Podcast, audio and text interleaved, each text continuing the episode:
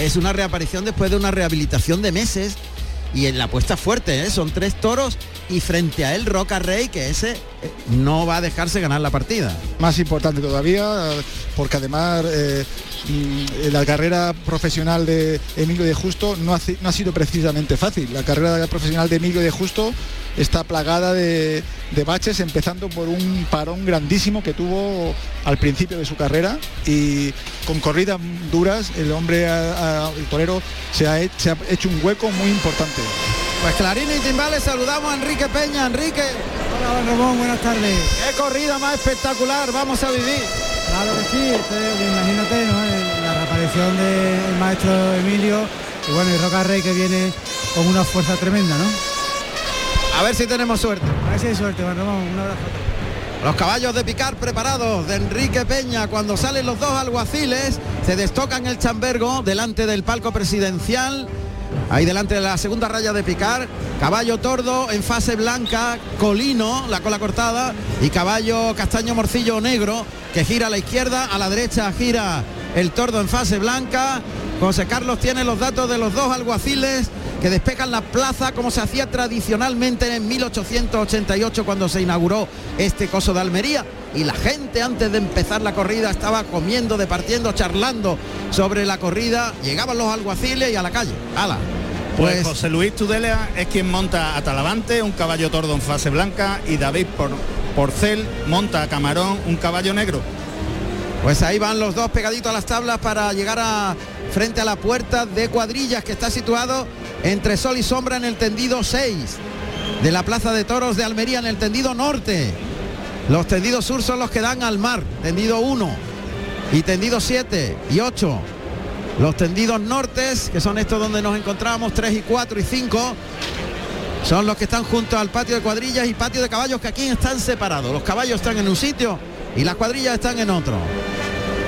Todo el mundo deseando ver la presencia de Emilio de Justo y Roca Rey mano a mano con los cubillos.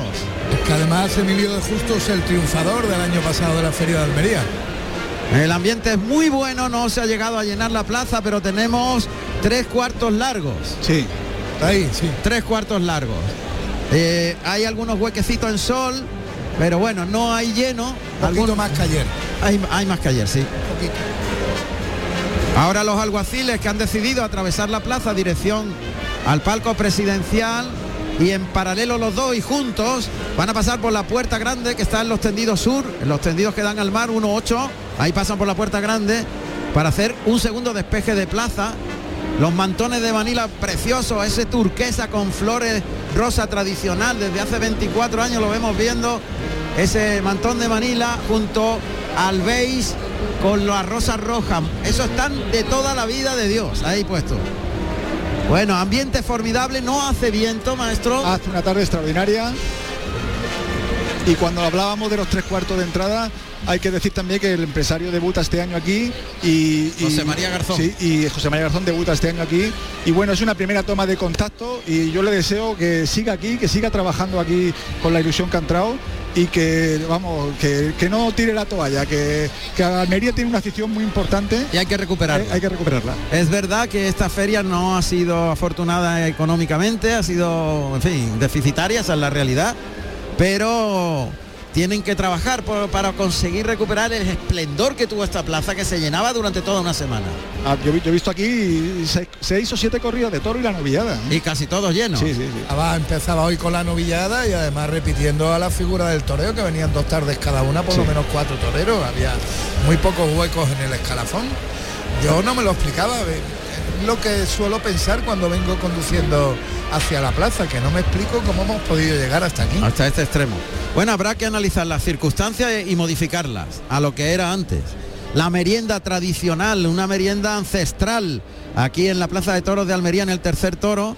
La gente viene con sus viandas de todo tipo y forma parte también de la diversión de las corridas de toros. Aquí se empieza a vivir el día de toros desde por la mañana. Eso es. La gente va a la plaza o va a la pastelería o va... Aquí es un día entero de toros. A ver, ahí está Roca Rey de tabaco, es tabaco, tabaco, y tabaco y oro, el vestido de Roca Rey. Aparece Emilio de Justo, es un Burdeos, más que Corinto, ¿no?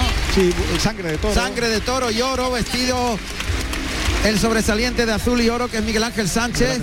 Está un poquito por detrás de los dos matadores, los dos matadores a la altura de la primera raya de picar. Después detrás está el sobresaliente Miguel Ángel Sánchez, los tres banderilleros de la cuadrilla, cuatro, perdón, cuatro de la, de la cuadrilla de Emilio de Justo, que es el director de Lidia, el más antiguo en alternativa, y detrás los cuatro de Roca Rey. Mano a mano, tres y tres, toros para cada uno. La banda de música que aprieta, el paso doble. Y ahí está, se persigna Emilio de Justo que reaparece hoy aquí en Almería. Ahí paso adelante con la mano derecha, con la pierna derecha, se persigna Roca Rey, paso adelante, ahí van los dos toreros decididos a competir al máximo. En directo a la radio pública de Andalucía, en Almería, en nuestra tierra andaluza, se produce el acontecimiento. Allá van los dos. Las cuadrillas hoy en fila de a cuatro, salen los picadores. Cuatro picadores que van por orden de salida al ruedo, los dos primeros del primer toro, los dos segundos del segundo toro y los dos caballos de tiro, dos caballos tordos hispano-bretones enormes, tordo en fase blanca. Saludan al presidente, el presidente que está en el palco de arriba presidencial, el presidente Javier Torres Y suena el himno nacional en la plaza de Almería.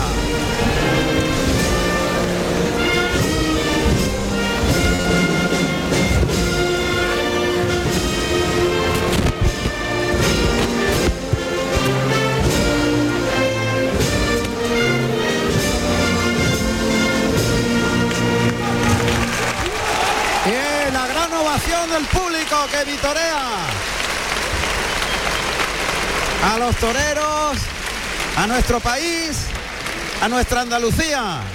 Bueno, pues ahí están ya los toreros que cambian la seda de los capotes de paseo por el percal de la brega. Llegan los dos, los cuatro picadores saludan al presidente quitándose el castoreño, el sombrero del picador, que sabéis que se llama castoreño, porque antiguamente estaba hecho con piel de castor que era como una especie de casco que protegía las caídas. Pues te prometo que yo no lo sabía. ¿No lo sabía? no, no. Se llama castoreño porque se hacía con esa piel durísima del castor. Lo aprendí en roquetas. y ahí están los toreros comprobando que afortunadamente no hace viento y pueden manejar los capotes. Sabéis que el viento mueve, modifica la posición de las muletas y capotes y hace que los toros tengan embestidas que no son las previstas por el torero porque el torero tiene que colocar precisamente la muleta en una posición determinada para dirigir como si la muleta fuera un volante la dirección del toro. Quería comentar como hoy la corrida es un mano a mano, matan un toro más cada matador y tienen que, incrementar su cuadrilla con un banderillero y un picador más cada uno. En el caso de Emilio de Justo, eh, a caballo viene Vicente González y, y de banderillero Abraham Neiro. Y con Roca Rey eh, Manuel Cid y Antonio Manuel Punta. Perfecto. Los dos alguaciles que en paralelo llegan aquí a la puerta de Toriles para entregarle la llave simbólica que abrirá el toril al torilero Elías. Ahí le entregan ahora la llave, le lleva unas cintas con la bandera de España, se estrecha la mano del alguacilillo y el torilero, ahora lo hace con el otro alguacil. Bonita la escena, la liturgia pagana del toreo, única en el mundo, la tauromaquia, el espectáculo más grande, el arte que concentra todas las artes. Y Emilio de Justo que sale ante la ovación del público de Almería, se destoca la montera, el capote en la mano izquierda, acogida por la esclavina. Oigan, oigan la ovación para Emilio de Justo que reaparece en nuestra tierra. Y he invitado a salir también a Roca Rey y este con todo el respeto ha declinado. Ahora le pide otra vez que salga Roca Rey, Roca Rey no quiere salir, le da todo el protagonismo. Qué gesto de Roca Rey tan bonito. Le ha dejado todo el protagonismo a Emilio de Justo. Eso dice, mucho de Roca Rey, ¿eh? Muy emocionante. Sí. No ha querido salir, le ha obligado, le ha intentado obligar dos veces, pero nada, ha dicho que no. Lo siento, pero la emoción me puede. Absolutamente.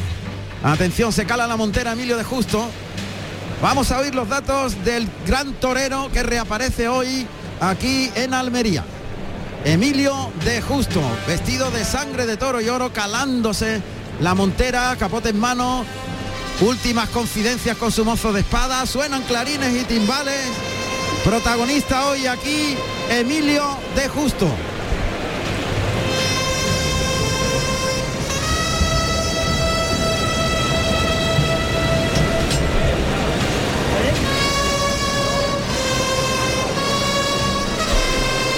Emilio Elías Serrano Justo, Emilio de Justo, nacido en Cáceres, el 16 del 2 del año 1983.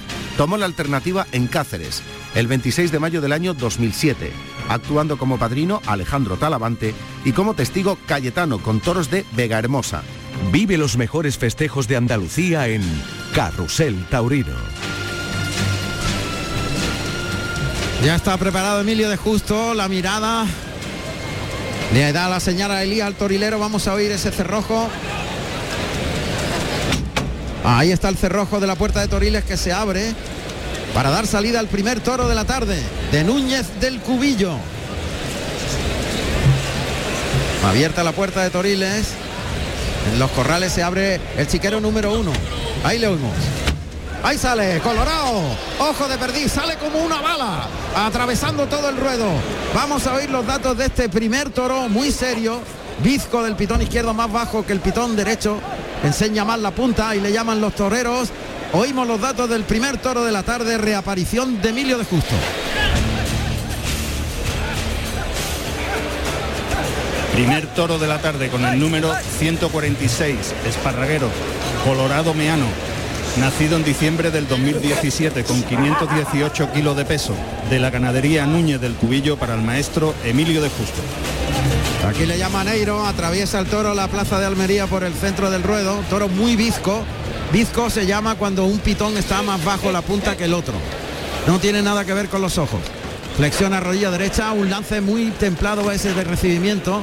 El segundo de probatura, Mete bien la cara el toro por el lado derecho sobre todo. La primera Verónica, ahí se vuelve el toro, le deja capote por delante, lo lleva toreado con la mano de fuera la Verónica por el lado derecho. Por el lado izquierdo llega la primera raya, le da sitio. Otro lance mejor por ese lado derecho, se va más largo. Ahora se va un poquito suelto, vuelve el toro al revés por el lado derecho de nuevo, a pie junto, vertical el cuerpo, a pie junto por el lado izquierdo, muy vertical la figura, Chicuelina por el lado derecho, enroscándose capote del cuerpo, otra Chicuelina por el lado izquierdo en los medios, otra más la tercera por el lado derecho muy ajustada, vuelve el capote, una tijerilla, preciosa la tijerilla suave, dándole el embés amarillo del caballo y cruz, eh, del, del, capote y cruzando los brazos como una tijera. Muy bonito el inicio de, con el capote y muy variado. Y, y muy templado. Sí, sí. Y me ha encantado el toro, ¿eh? Y transmitiendo que tenía muchas ganas de reaparecer. Ha toreado muy bien con el capote. Muy bien, muy bien. Gana. Ganando terreno desde el, las tablas hasta el centro del ruedo, variando los lances. El toro muy en tipo de la casa. Me ha encantado el toro por el lado derecho sobre todo. El pitón que es más, enseña más la punta del que no es visco, es visco del más bajo. El toro es, es, muy bonito de hechura. Ese punto de visqueza a lo mejor le, le, afea un poco, pero el toro está muy en el tipo. A mí me gusta y es serio el toro. Sí, ¿eh? sí, sí, Es serio. Muy serio este esparraguero. 518 kilos. Además tiene raza. Y eso nos da una gran alegría. Tiene bravura, tiene casta. Y repite las embestidas y galopa. Ahí va el toro por el lado izquierdo. Hay que cuidarlo en la fuerza. ¿eh? Lance por el izquierdo. Por el derecho, hace, ¿eh? caminando para atrás, toro mete la cara extraordinario. Hay que cuidarlo en la fuerza. Ahí se queda en la segunda raya el picador que va para adelante. Ahí está el picador. Vicente González Barrera, vestido de azul eléctrico y oro, y monta a Soberano. Y guarda la puerta Juan Bernal Maya, vestido de gris plomo y oro. Qué bien suenan los, los sonidos que nos ha colocado en los micros. El gran Barroso se ha ido el toro con el pitón izquierdo a la parte central del peto. Le ha cogido muy bien Vicente. Levanta de mano al caballo soberano. Intenta pulsearlo. Romanear lo que se llama cuando lo levanta de manos. Y ahí está el capote de Neiro, me parece. Abraham Neiro, el algabeño. Efectivamente, el que lidia este primer toro de la tarde, vestido de Soraya y Azaballo. Lo saca hasta los medios el algabeño. Qué buen son tiene el toro. ¿eh? Es buenísimo. Sí. Pero tiene muy medido todo. De hecho, el picador ha hecho muy bien en levantar el palo. Pide calma a Emilio de Justo, que es lo que pide el toro también. Calma. Y se marcha el picador Vicente González. Se queda con la lidia. Se queda con la, la, la lidia Abraham Neiro, el algabeño. que lo templa mucho, lo lleva muy despacio, da un lance solo por el pitón derecho y ha llevado el toro al burladero del 1. Lo va a colocar en la segunda raya, lance por el izquierdo, a- en línea recta y a media altura para no molestar al toro. Y ya está el primer banderillero preparado en el centro del ruedo. Que es Morenito de Arles, que va vestido de ciruela y azabache. Buen lance por el derecho, por ahí tiene mucho temple el toro. En los medios, brazos arriba, la voz de Morenito de Arles. Le llama al toro. Cuartea por el pitón derecho, el toro viene galopando hacia el torero, levanta brazos, Bien. clava muy bien arriba. Dejó una banderilla muy, muy, muy aniesta. Yo creo que la cogió un poquito el, El- el, el- puyazo, el- el agujero del puyazo. Sí, pero ahora en el movimiento del toro ya ha bajado una cuarta al cuello ya, ¿eh? ha descolgado el cuello. Neiro se pone por el pitón izquierdo entre la raya de picar, corre un poquito para atrás, saca los brazos, Bien. lo lleva en línea recta y ahí está el tercero de la cuadrilla. José Manuel Pérez Valcarce, vestido de blanco, bl- blanco hueso y azabache. Va a ir por el pitón izquierdo, el toro en la segunda raya y el toro galopa hacia el torero, junta mano, levanta brazos, clava también las banderillas y casi casi en el mismo sitio de la otra. ¿eh? Eso es medio puyacito. Vamos a ver por el lado derecho. A ver cómo siguen vistiendo este toro esparraguero de nombre de Cubillo. Que me gusta mucho. Ahí galopa el toro y tranquea muy bien. Largo se ha ido, me ha gustado mucho. Sigue manteniendo En ese capotazo por el lado derecho la ha tomado Muy de bien. categoría. Cuarteando andando Arlés, Morenito de Arlés, cuartea en círculo ahora, levanta brazos y clava muy bien las banderillas con la bandera española sobre el morrillo colorado de este esparraguero. Qué bien embiste por el lado derecho, pero tiene un límite de Sí. fuerza y raza. Sí, y esa banderilla en el puyazo no la ha beneficiado. No, Ahí, hay mala suerte ahí. Pero vamos a ver. El toro muy bien lidiado, ¿eh? Sí, muy bien lidiado. Muy bien lidiado. Le ha pegado tres capotazos solo. Está muy templado, muy justo. eh, está El- muy bien con el toro. El banderillero que coloca al toro en suerte para que, para que pareen sus compañeros tiene la función de ir enseñando al toro con el capote a ir en línea recta y largo y que no le toque el capote. Y eso es lo que ha hecho perfectamente el toro que, que remata en el buladero de matadores. Ahí tenemos otro sonido exclusivo de Canal Sur Radio y RAI. Los sonidos exclusivos del ruedo, de la lidia. Se va a los medios Emilio de Justo para brindar al toro, se lleva la montera al corazón, levanta la mano derecha con la montera, recorre con la mirada en círculo todos los tendidos, suelta la montera que cae boca arriba y toquecito con la punta de la espada para ponerla boca abajo. Que el que se quede boca arriba no recuerde nada malo. Así que monta la muleta en la mano derecha mientras oímos como el toro está. Cuidado que se va para el torero. Sale la cuadrilla y le corta el viaje hacia el torero que está cerrándose a las tablas. Muy cariñosa la gente con Emilio de Justo, sabiendo que... Ha elegido Almería sí. para reaparecer. Ahí por el lado derecho, muletazo por alto en paralelo, por el pitón derecho, vuelve el toro por el lado izquierdo, pase de pecho suave, camina hacia la segunda raya, templado ese muletazo de la firma terminando por arriba, otro pase de pecho, el de la firma es como un muletazo con la derecha, pero dando salida hacia afuera y colocándose al de pecho. Qué calidad tiene el toro, ¿eh? Mucha, pero hay que llevarle con mimo, con dulzura, no darle ni un tiro. Sí. Que la muleta no sea brusca. Sí, sí, sí. Acariciarlo y mover la muleta con una lentitud para que él embista cada vez con más ritmo. Está colocado el toro en los medios con fijeza. La fijeza es la atención al objetivo que tiene delante, que es la muleta. El toro mira la muleta fijamente. Carga el torero la suerte con la pierna derecha, el pitón contrario, conduce la embestida en línea recta muy suave, vuelve el toro, le llega muy templado el segundo derechazo, qué ritmo tiene el toro, el tercero a media altura ayudando al animal, toca para el cuarto, ahí lo lleva atrás, vuelve el toro, se la echa la mano izquierda a la muleta. El toro se para ahí, aguanta con la muleta colocada. Ahora le mueve el engaño y el pase de pecho con la mano derecha, administrando el toro.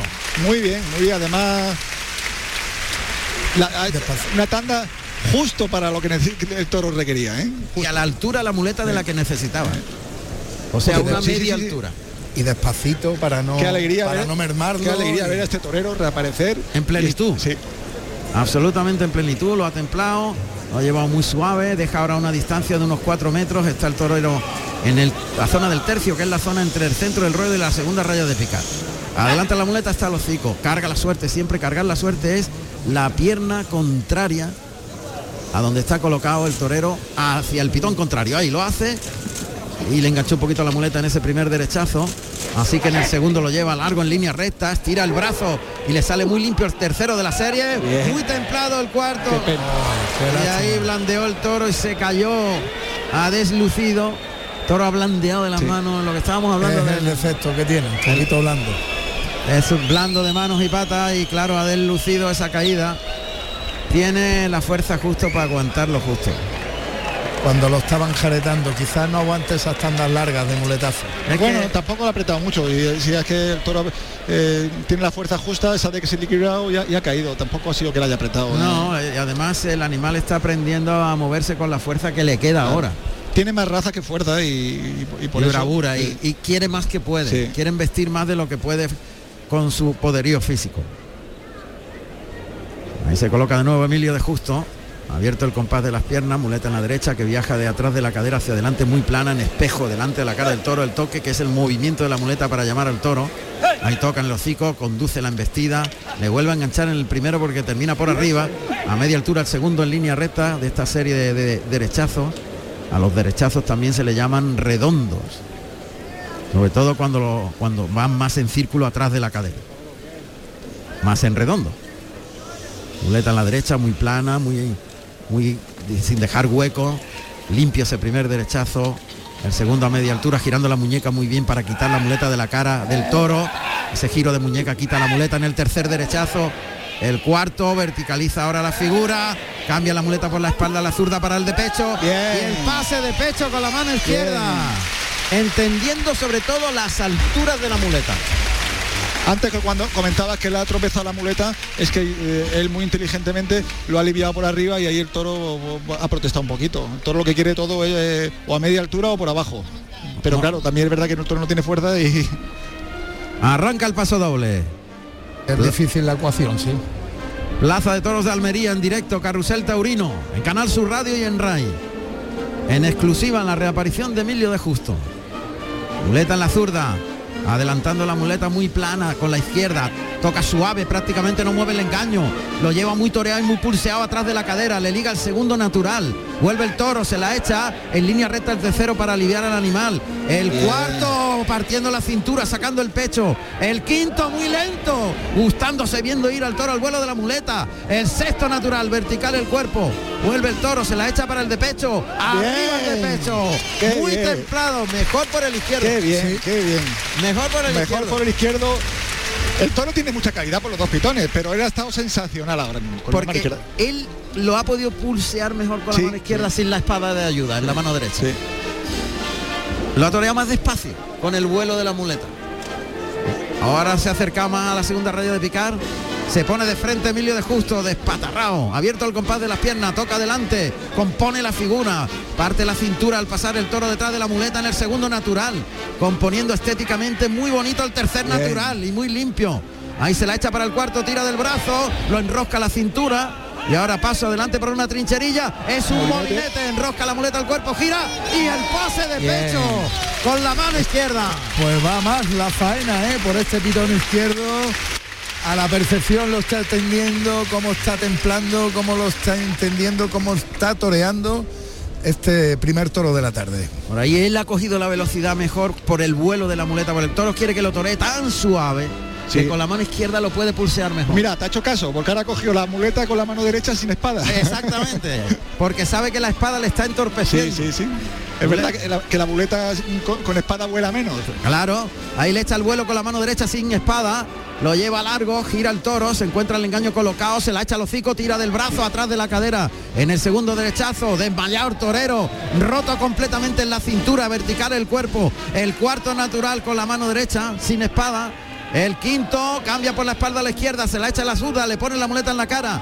Bien ese natural con la mano izquierda atrás de la cadera y el pecho con la mano izquierda. Poquito más, ¿eh? Poquito ya está, ya está. Poquito más. La faena está hecha. Toro de enorme calidad. Sí.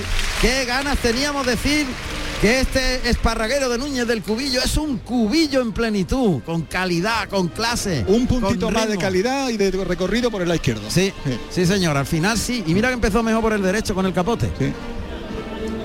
Está gustándose mucho Emilio de Justo, está reencontrándose a pie junto de frente, echa el capote a los hocico, el toro en viste despacio, se va atrás de la cadera, muy vertical el cuerpo, ahora de uno en uno, se coloca a dos metros de distancia, se pone de frente a pie junto, el pecho por delante, le echa la muleta al hocico, tira del brazo atrás de la cadera, le sale bellísimo ese natural, otro precioso, acompañando con la cintura y de frente, el cuarto de frente, muy vertical el cuerpo, ahí la barbilla en el pecho, el toro es nobilísimo, tiene un ritmo extraordinario, vaya derechazo que le ha pegado ahora, flexionando la rodilla y el de pecho con la mano izquierda. Impresionante, impresionante. Qué manera de torear, qué bonito. Y qué feliz lo está haciendo, ¿eh?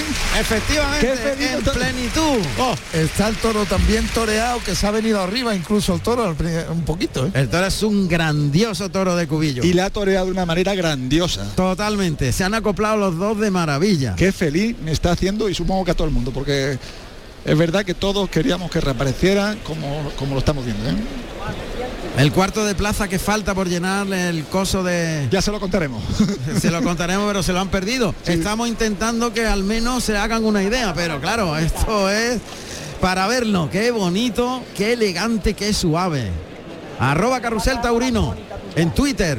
Lo podéis utilizar. Ahora manoletinas de frente, el compás abierto. Saca lateralmente hacia el lado derecho.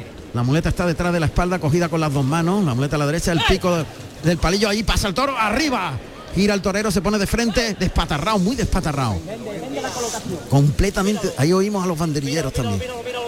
Es la voz de, de, frente mirando al tendido. Qué noble es. Se ha tragado la segunda manoletina. Se la echa el cico arriba. Pasa en la tercera manoletina.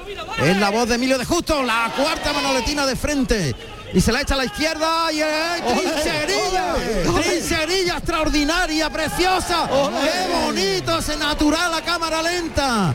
Gustándose y ahora el de pecho con la mano izquierda. Le va a cortar las dos con mucha fuerza. Y le van a pedir el rabo. Qué gran faena. ¿eh? Qué gran faena de arte, de sensibilidad y de estética. Madre mía, qué, qué reaparición tan espectacular. Ahora Esparraguero ha sido el ideal. En la suerte contraria, sobre la segunda raya de picar.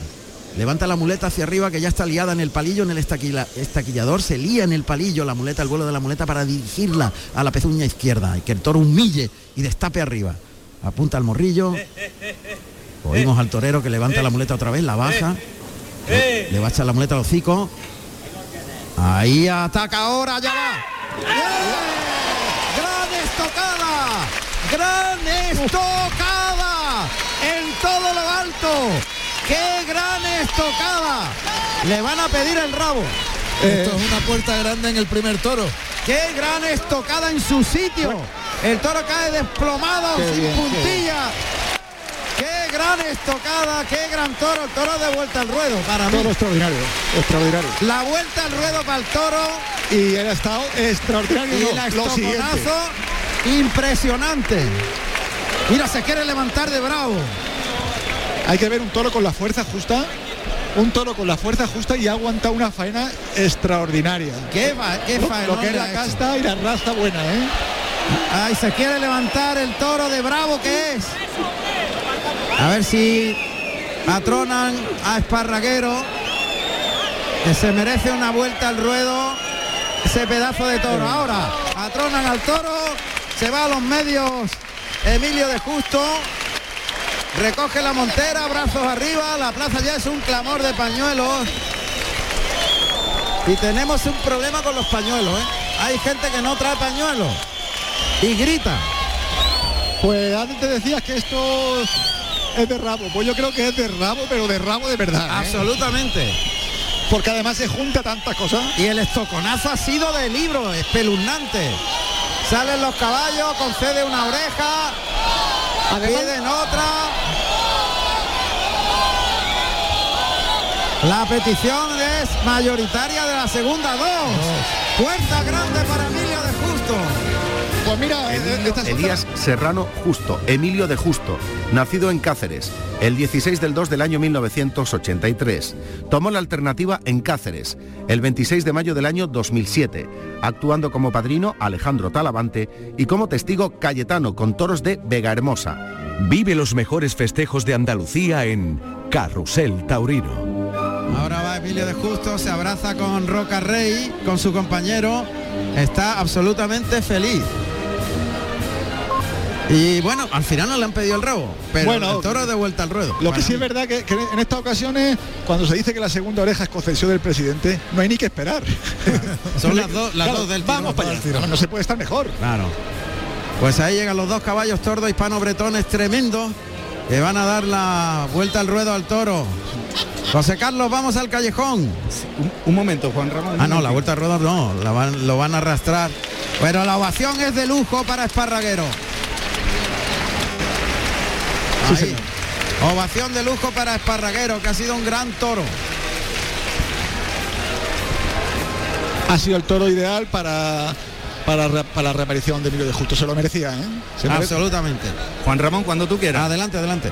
Mira, Juan Ramón, me encuentro con una persona que tú aprecia, quiere y admira y sobre todo y sobre todo es, es tu padrino, el maestro Enrique Ponce. Maestro, ¿qué tal? Buenas tardes. Buenas tardes, ¿qué tal? Juan Ramón. Buenas saludo, tardes, un maestro. abrazo. Un abrazo fuerte. Qué alegría oír al maestro Enrique Ponce.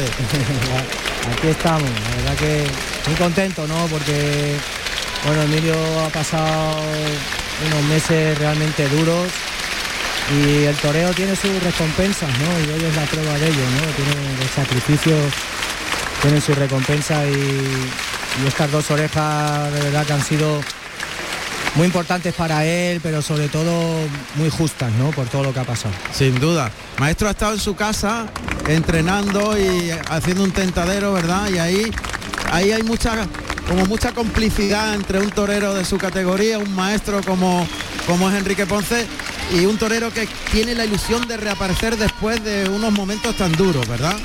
Pues sí, sí, sí, la verdad que tiene muchísimo mérito. eh, bueno, eh, lo- las primeras becerras que la, las toreó ahí en casa, eh, le, eché cuatro becerras y, la verdad que, que estuvo fenomenal, pero bueno, de eso hace como 20 días iba muy justito, ¿no?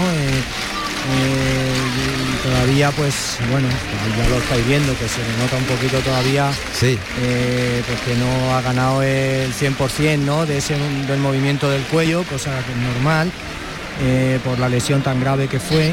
Y, y bueno, pues, pues bueno, eh, cuando hablé con él, pues mm, me dijo ¿no? que le, le gustaría las primeras vacas que toreara, pues las toreara allí en casa y, y bueno, pues echamos un día extraordinario, le sirvió mucho y bueno, ahí todavía no sabía si iba a reaparecer o no, ¿no? Ajá. Entonces, bueno, pues poquito a poco él se ha ido probando, ha ido viéndose y, y bueno, pero ya un sacrificio muy grande, la verdad que es muy duro, una lesión muy, muy grave, mucho más de lo que mucha gente Sí. puede imaginar, porque a veces, bueno, no, no es aparatoso en cuanto a a lo mejor una cornada o cosas así, pero esto es muchísimo peor, muchísimo peor. Ten en Sin cuenta duda. que, Sin duda. que se ha podido quedar pues eh, tetrapléjico y que de mil eh, uno se salva, como es el caso de Emilio. ¿eh? O sea, Exacto. dos vértebras rotas, cuidado, la C1 y la C2, eh, es una de las lesiones más graves que puede, que puede haber. Entonces, bueno, pues la verdad que, que mira qué, bien ha estado, cómo la toreado templado, no le ha pegado ni un tirón, el toro al principio no se había afianzado y adolecía un poquito de fuerza, de las manos, de adelante, sobre todo. Y, y le, ha, dado la medicina de- del temple, la ha acariciado, la ha toreado con el alma y, la ha toreado de verdad, pues dándole al toro lo que tenía que darle eh, técnicamente y luego estéticamente le ha puesto el todo, todo. Tiene mucho mérito, es una gran, una gran faena y la ha matado perfecto. Sin duda. Y al maestro que le vemos en plenitud, al maestro Enrique Ponce, y qué añoranzas tenemos de esas grandes tardes que hemos disfrutado aquí, maestro, en este Sí, ruedo. Hombre, esta ha sido una de, mi- de mis plazas preferidas. Sin y, duda. y la verdad que aquí he cuajado grandes faenas y bueno, es una plaza que me trae unos recuerdos eh, preciosos. Maestro, qué alegría oírle. Igual, igualmente, Juan Ramón. Un honor como Que siempre. tenemos que torear otra vez cerrita ahí juntos, ¿eh? Eso cuanto antes, maestro, que el espíritu lo necesita. No, cuanto antes porque están creciendo. vale, vale. Cuanto antes que Cada vez se ponen más grandes. está claro, está claro. bueno, Juan Ramón, Un, abrazo, un abrazo. Qué grande el maestro Enrique Ponce. Un Muchas abrazo gracias, maestro. Bueno, grande, ¿eh? Y además lo tenemos aquí de vecino en Almería ahora, que para Nunca habíamos tenido una figura del toreo, ahora la tenemos aquí. y una de las más grandes. ¿eh? claro. Bueno, fenomenal. Pues no ha podido ser mejor la reaparición. Yo no sé si te da tiempo a, a preguntarle algo a Emilio, lo dejamos para después. José Carlos, como tú veas. Está, está José Carlos ahí departiendo con, con los toreros y Emilio de Justo que se le ha visto en plenitud. Y cómo ha matado el toro, ¿eh? De libro, una estocada de lujo. Porque hay que recordar en todo lo alto que la cogida vino entrando a matar Entrando. y la mayoría de las cogidas entrando a matar dejan secuelas. Sí, porque mentalmente Sí, sí. cuando vas a atacar al toro te acuerdas. Y la ha matado perfecto. Se ha tirado derecho, ha hecho la suerte perfecta y la vamos, me ha encantado. Las 8 las 8 menos 23 minutos. Estamos en directo en Canal Sur Radio y en RAI, en la Plaza de Toros de Almería, la Feria de la Virgen del Mar. Carrusel Taurino. Hemos hablado con el maestro Enrique Ponce, que siempre es un pozo de sabiduría, un pozo de, de, de-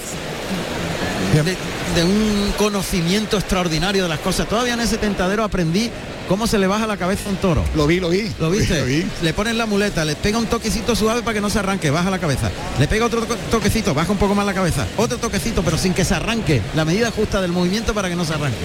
Y va bajando la cabeza como un autómata el toro. Fue una lección de lujo. Algún día la, la tauromaquia de Enrique Ponce saldrá a estudio, ¿eh? De- Sin, sin duda. Abierta la puerta de Toriles. Va a saltar al ruedo el segundo de la tarde para Roca Rey en este mano a mano. Emilio de Justo que lleva dos orejas en el primero. Y Roca Rey de tabaco y oro. Ahí le llama el torilero. Ahí está, Colorado. Serio el toro, ¿eh? Colorado, ojo de perdiz, listón más estrecho de sienes, o sea, las puntas más cercanas, ¿no? Sí. Serio, un poquito montadito arriba. O sea, desde el rabo hasta la, la, la pelota de carne que es el morrillo, un poquitín hacia arriba. Aleonado el toro, o sea, la parte delantera más grande. Vamos a oír los datos de este segundo de la tarde, primero de Roca Rey.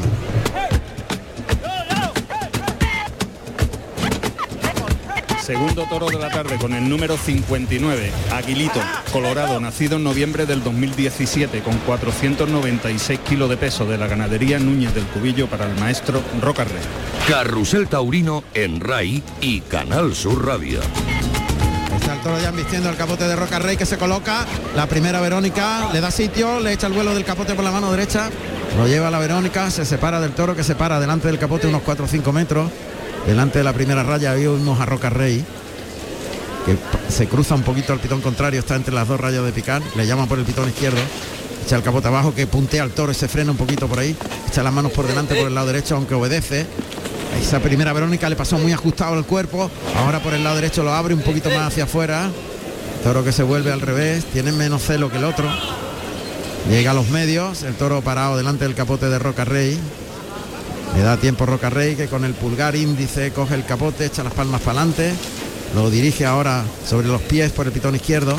Por el lado derecho. Ahora ha colocado mejor toro la cara por ese pitón derecho. Ha bajado más el pitón de dentro hacia el albero. También coloca mejor por el lado izquierdo. Y es una preciosa cordobina.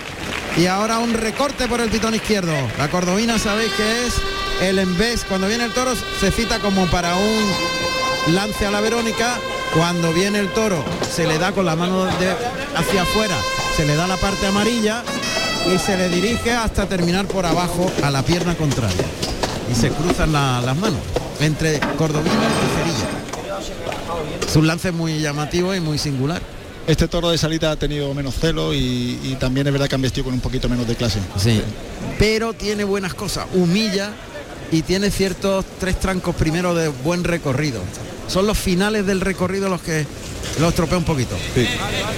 Ahora to- ha- han vestido más bruscos. Cuestión de engancharlo muy delante, maestro, me da la impresión, muy en el hocico. Para Traerlo enganchadito adelante y, que no vaya a su ritmo, sino al que le imprima el torero. y el puyazo le va a venir muy bien porque le va a quitar ese puntito de, de disparo que tiene. Ya está colocado el picador. El picador que es José Manuel Quinta, que va vestido de verde esperanza y oro, y monta a Romeo y guarda la puerta. Sergio Molina, vestido de gris perla y oro, y monta a segundo. Ahí está Roca Rey dándole mucho tiempo al toro, se coloca unos 3 metros por el pitón izquierdo, echa capote para adelante, anda para atrás el torero, ahora lance por el derecho dirigiéndolo a la segunda raya de picar. y se mide a 10 metros, en este caso de la barrera del tendido 1, tendido sur de la plaza. Lance de recorte por el derecho y ya el toro que va a ver el caballo Romeo, este caballo de pelo sabino de la cuadra de Enrique Peña que da paso atrás muy bien toreado por el piquero por Quinta. José Manuel Quinta que apunta al morrillo con la vara, ya va el toro. Este los dos pitones sin cabecear. Empuja con los cuartos traseros. No cabecea el toro. Sigue empujando con los riñones, con los cuartos traseros, las patas que están empujando como un motor a ese caballo enorme que se llama. Caballo de pelo sabino Romeo. Le ha pegado un buen puyazo al toro, pero es que el toro lo necesitaba, ¿eh? El Sí. toro- el toro- Mira que decimos muchas veces que Roca Rey deja los toros más bien cruditos, pero este necesitaba un puyazo, ¿eh? Acabamos de escuchar el resoplido de Romeo. El caballo. Que ya ha terminado su trabajo, se marcha quinta, se marcha el picador de la puerta Sergio Molina. Y se lleva una ovación, quinta, ¿eh? Pues no, lo que ha pegado, ha- un buen puyazo, ¿eh? Se ha agarrado muy bien con el toro y el toro apretado, ¿eh? Sí. Ha metido los riñones sin cabecear, sin dar cabezazo. Normalmente hay que estudiar lo que hacen los, los toros en el peto del caballo, porque es lo que van a hacer en la muleta. Si un toro cabecea en el peto del caballo, pues lo más seguro es que vaya a cabecear en la muleta. Pero si embiste con fijeza, mira, el toro va para más, ¿eh? Y transmitiendo. Sí. Vamos a ver si no se raja, porque tiene ese puntito de querer rajarse. Está Toro. lidiando este segundo toro de la tarde Francisco Durán Viruta, vestido de tabaco y plata. Y colocará el primer par de banderilla Antonio Chacón. Ahí el cuarteo. eh, bonito, deja los palos. Se va a refugiarse al buladero del 7. Y como siempre con ese peculiar estilo de Chacón, heredado de su padre, Que nos lo recuerda mucho, sí. levántalo. Tú torearías mucho con su padre. Coincidí mucho, sí. Claro. Torero de mucho arte, de mucha sensibilidad. Ahí llega el toro al buladero del 7, según hemos oído. Está respirando ahí el animal, queriéndose quitar los palos. No le corran mucho, vino Carrollo. Ahí oímos a los banderilleros como hablan en el Ah, ruedo. pero allí arriba, los chiqueros. A los chiqueros quiere que se lo lleve. Ahí el toque, galopa el toro por el lado es. izquierdo. Lo lleva muy bien prepara. Viruta. Por el lado izquierdo la lleva muy bien. Y ya está presente. Paco Algaba, vestido de azul rey y azabache. Que cuartea por el lado izquierdo. Carrerilla en cuarto de reloj. Mete los brazos y deja los palos arriba al callejón. Saltó rápidamente Paquito Algado. La espera mucho el toro, ¿eh? Sí, por ese pitón izquierdo. La espera mucho. ¿eh? Ha esperado que llegue el banderillero para atacar. No ha ido entregado de inicio. No ha galopado de inicio. Ha esperado que llegue el banderillero.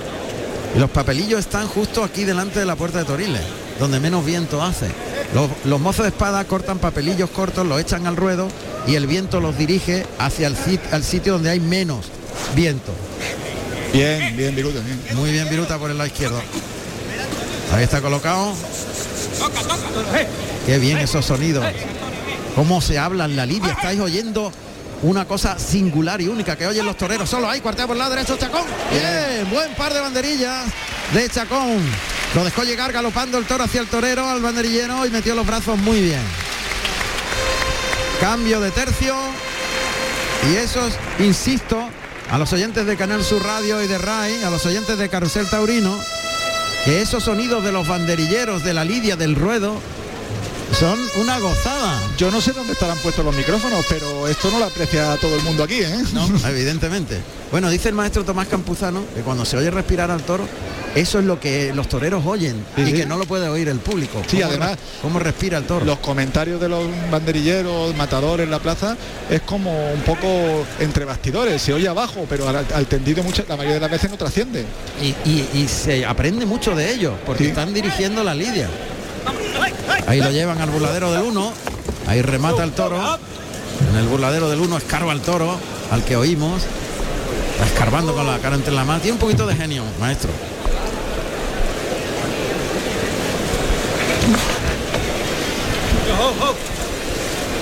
Pide permiso Roca Rey al presidente. Vamos a oír los datos del torero peruano que se atusa un poquito el flequillo y va a brindar a Emilio de Justo. Se coloca delante del burladero de matadores. Aparece Emilio de Justo y Roca Rey brinda la muerte de este segundo toro a su compañero. Muy emocionante todo, ¿eh? Esta reaparición, ¿eh? tarde de piel de gallina, ¿eh? Andrés Roca Rey, nacido en Lima, Perú.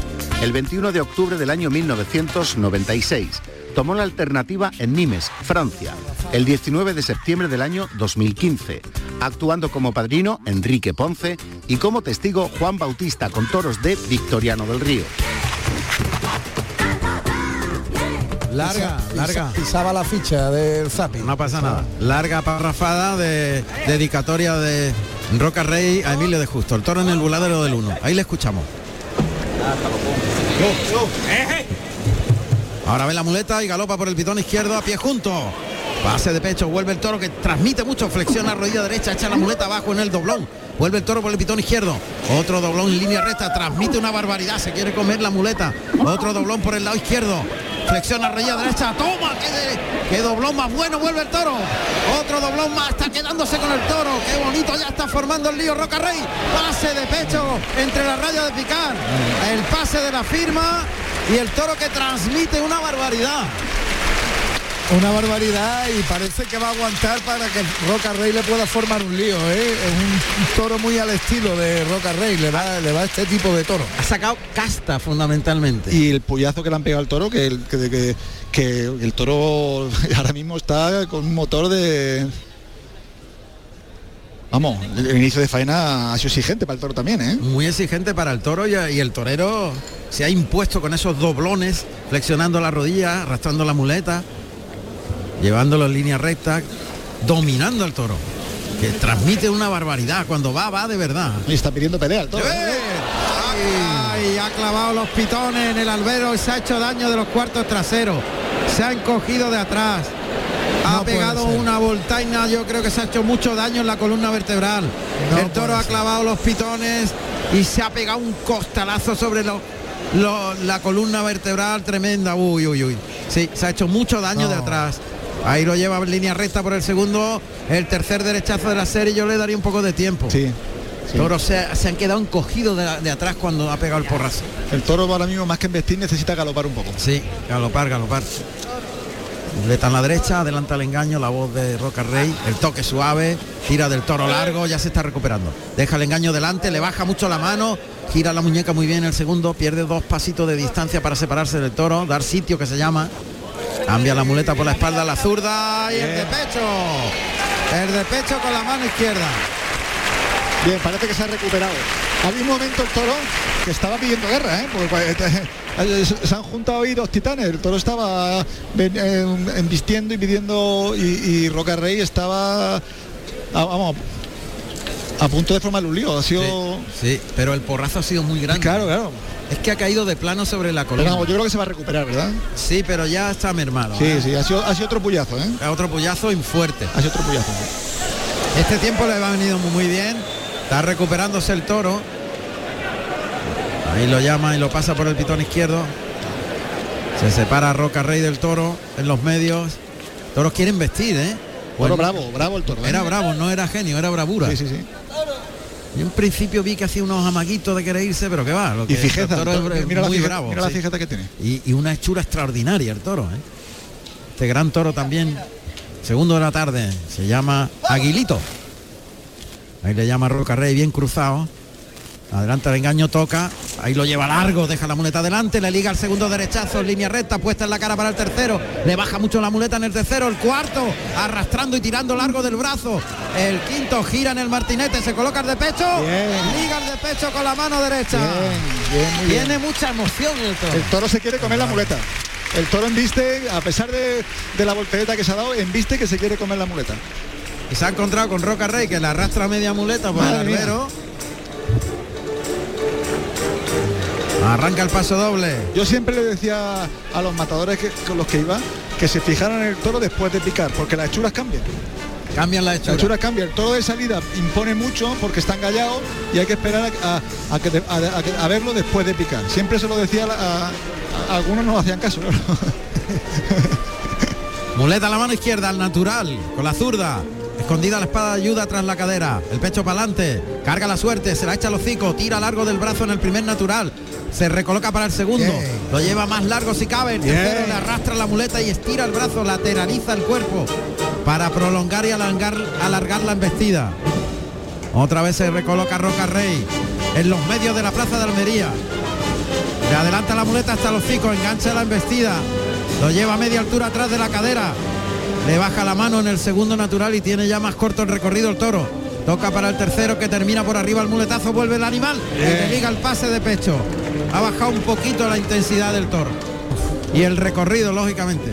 Está parando ya un poquito el animal después de ese esfuerzo tan brutal que ha hecho.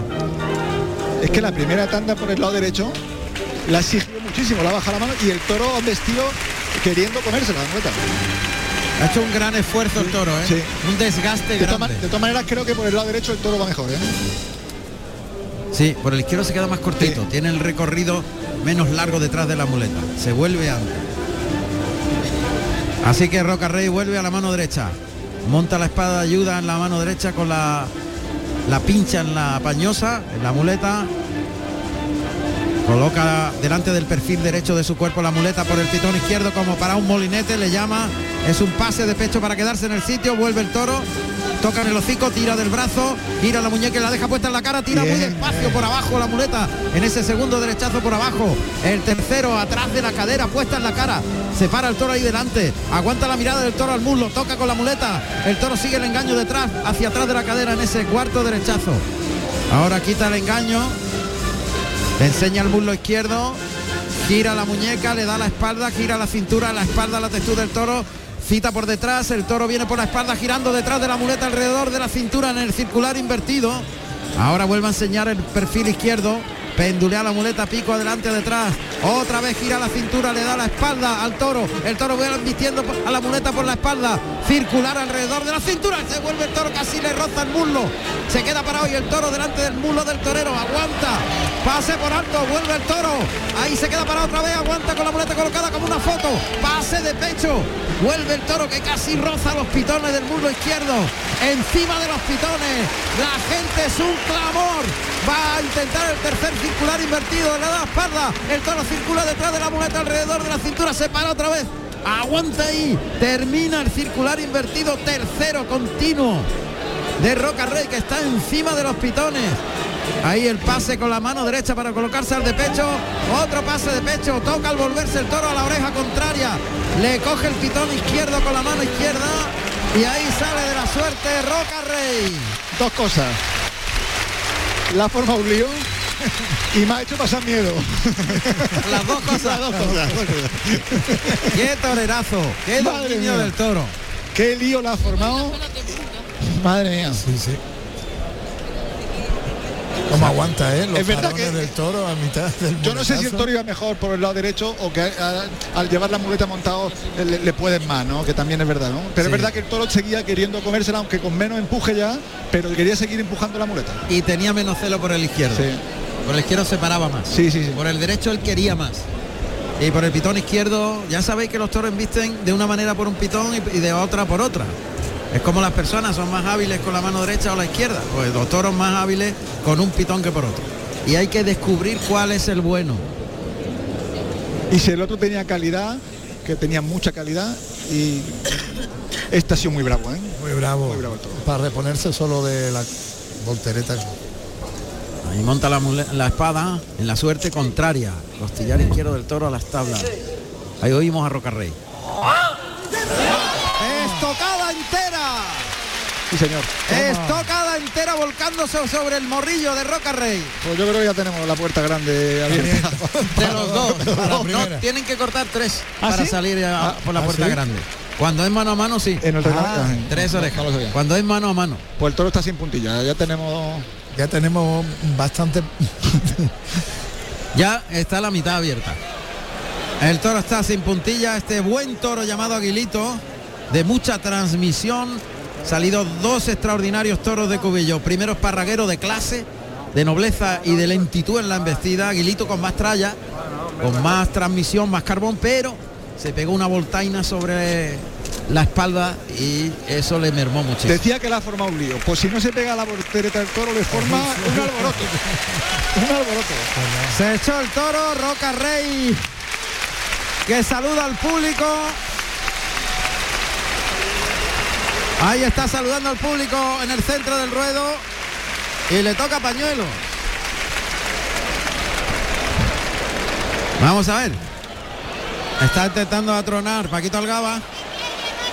Bien. Ahora. Y ahora es cuando salen los pañuelos. Saluda al presidente Roca Rey.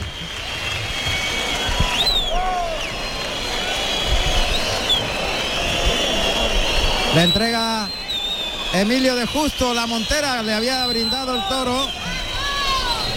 La petición es mayoritaria ya. Eh, da una oreja. Y la segunda con fuerza, ¿eh? Yo creo que la va a dar. La. Ahí está, ahí está. Yo creo que no le quedaba más remedio. No, hombre, además. Yo creo que ha sido inteligente y no se podía ir en contra del espectáculo. La gente está. La gente está encantada, la ha formado un lío, la ha matado perfecto, no se puede pedir más. La gente muestra una sonrisa de oreja a oreja, vaya comienzo de tarde. Dos orejas, llevamos cuatro orejas en dos toros. Pero además cuatro orejas en esta plaza de Almería Bien cortada. bien cortadas. Sí, sí, además. Estamos hablando de un público alegre, divertido, entregado, pero es que han sido dos grandes faenas. Vamos, eh, yo he visto mm, periódicos antiguos y he visto eh, eh, mm, reseñas de corrida de cortarse 12 orejas y tres rabos. Y tres rabos. Claro, y alguna vez he hablado con el antiguo presidente de aquí, con Benjamín, y le he dicho, "Ten- ¿hay un miedo a dar a conceder un rabo? Pero si los rabos se han concedido toda la vida. Ventura cortó uno en, en Madrid. En Madrid. Claro, y en Sevilla se han cortado rabos. Parece como que si le doliera a alguien. Y es que la gente cuando se apasiona, hay que hacer, hay que, hay que responder también. No se puede. Yo creo que no se puede mm, limitar la pasión de la gente. Está claro. Eso yo lo veo cuando la faena es Claro, claro, claro. total, ¿no? Claro, claro. Total, bueno, pues si la gente lo pide. En este caso no lo han pedido. No, no, no, no, no, no, si no, me, no me refiero a que, a que hubiera que, hubiera que sino concederlo. cuando cuando realmente Cuando lo la gente se apasiona. se apasiona qué pedazo de caballos los dos tordos y panobretones los dos tordos en fase blanca blanca ya son mayorcitos pero fíjate qué altos son y El- qué grandes El doble que el toro, ¿eh? Sí sí no y además en bretones son muy grandes para ser eh, bretones. Lo que estoy aprendiendo de caballo. hay una ra- sí, ¿no? ayer fue todo caballo y hoy ha sido toros para todos. Ah, ya sabéis en Canal Sur Televisión todo caballo a la 1 y 5 y los toros el domingo a la 1 y 5 los caballos y los toros en el fin de semana de Canal Sur. Sí, señor.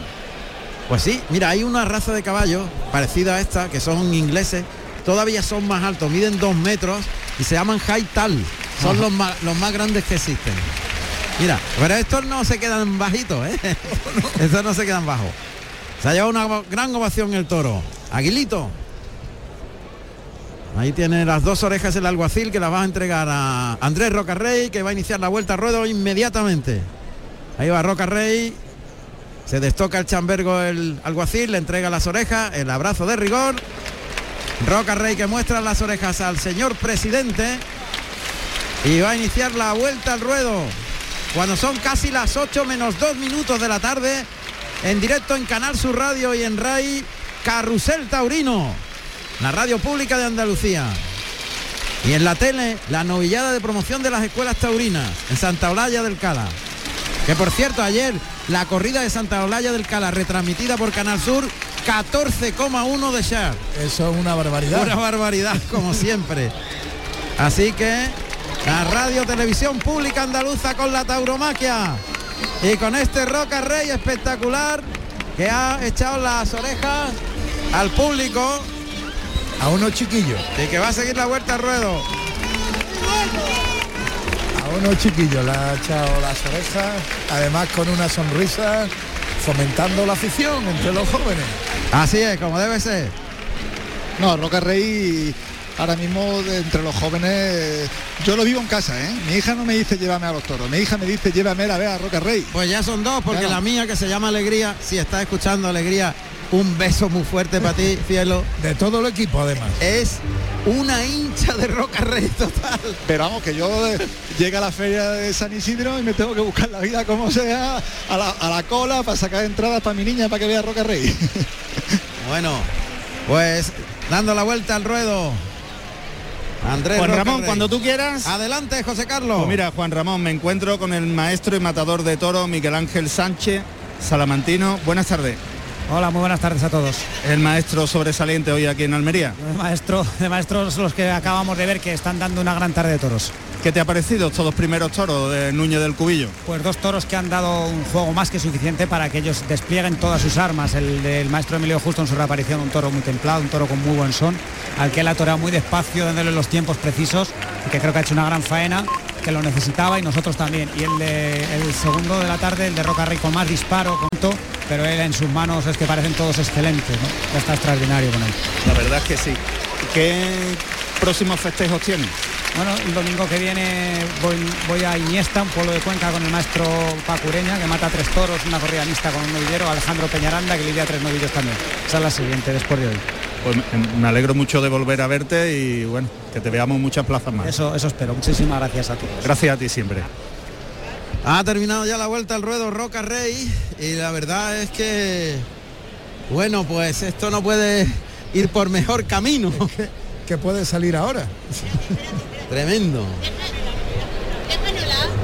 Estoy viendo a, bueno, a- en el callejón a, a Roberto Domínguez y recordar, quería recordar que ayer hizo 50 años de su alternativa. ¿Verdad? Sí, señor. 50 años de alternativa.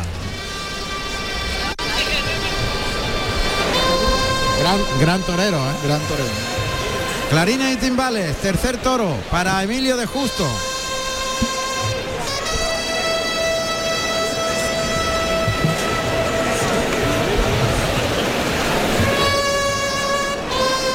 Como apoderado tampoco anda mal, ¿eh? Roberto No. Domínguez. No, hombre, Como apoderado ha funcionado también muy bien.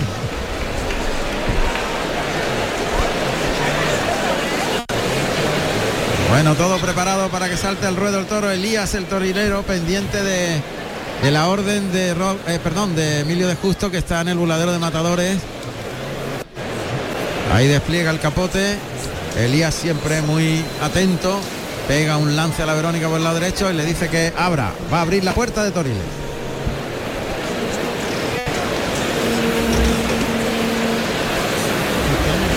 Ahí se abre la puerta de Toriles.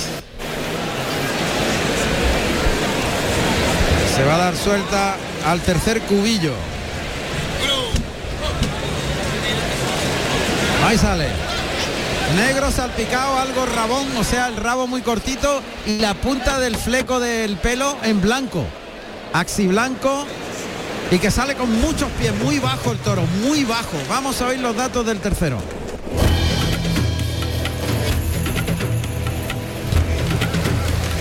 Tercer toro de la tarde con el número 15, Currito Negro Mulato, nacido en octubre del 2017 con 500 kilos de peso de la ganadería Núñez del Cubillo para el maestro Emilio de Justo. Carrusel Taurino. Está ahí parando el toro a la altura del tendido 2 Emilio de Justo. Se ha ido sueltecito currito, que es un poquito acapachado, las puntas para adelante, bajito el toro. Tiene un poquito menos toro, sí, más agradable, más agradable. Totalmente distinto de hechura a los dos anteriores. Clavicorto. Sí, rabicorto y, y calzado de la pata derecha. Tiene como un calcetín blanco en la pezuña derecha, de la pata trasera. Es axi blanco, o sea, blanco debajo de la axila, lo que sería la axila. Meano. Y es bastante menos de los cuartos traseros que, que de delante. Un poquito aleonado. El toro no es de hechura, no te enamora, ¿verdad? No. No, porque es más vasto de cabeza. Pero es muy bajo el toro, ¿eh? no es alto. Ahí galopa el toro por el pitón derecho. Pero lo que ha hecho no me ha disgustado, ¿eh? Lance a la Verónica por el lado derecho. Vuelve el toro, le echa el capote. Ahí lo dirige, le da sitio por el lado derecho otra Verónica, gustándose más, viéndolo ahí con la mano de fuera, llevándolo muy toreado. Ahora en la primera raya el lanza por el izquierdo. Le sale limpio por el derecho, gana terreno a la segunda raya y se queda más corto el toro por el lado izquierdo y remata con media Verónica por el derecho. Echa las manos por delante por el izquierdo y es un poquito mejor por el derecho. Y han vestido con celo, ¿eh? El toro, y mira, sigue repitiendo y, y lo que hablábamos ayer, qué bonito cuando un toro de salida te embiste 10 veces seguidas, ¿eh? Que no haya que andar insistiéndole, que no haya... Pero ha repetido desde el primer lance. Sí, sí, sí. O sea, le pegó el primer lance y ya se volvió. Ha salido suelto eh, una de las veces, pero luego cada vez que el toro se ha quedado con Emilio, el toro, yo no sé si habrá pegado 10 o 12 arrancadas seguidas. Sí, por lo menos. Es la torea más largo por el lado derecho, ¿no, Laureano? Sí, y, y la actitud del toro más ofensiva que, que defensiva, que confió mucho en su bravura. Vamos más a- viendo a los hermanos anteriores. El toro está en el tendido 7. Ahí oímos a los banderilleros y el propio toro. Ahí el toro. Remata el toro en el burladero del 7.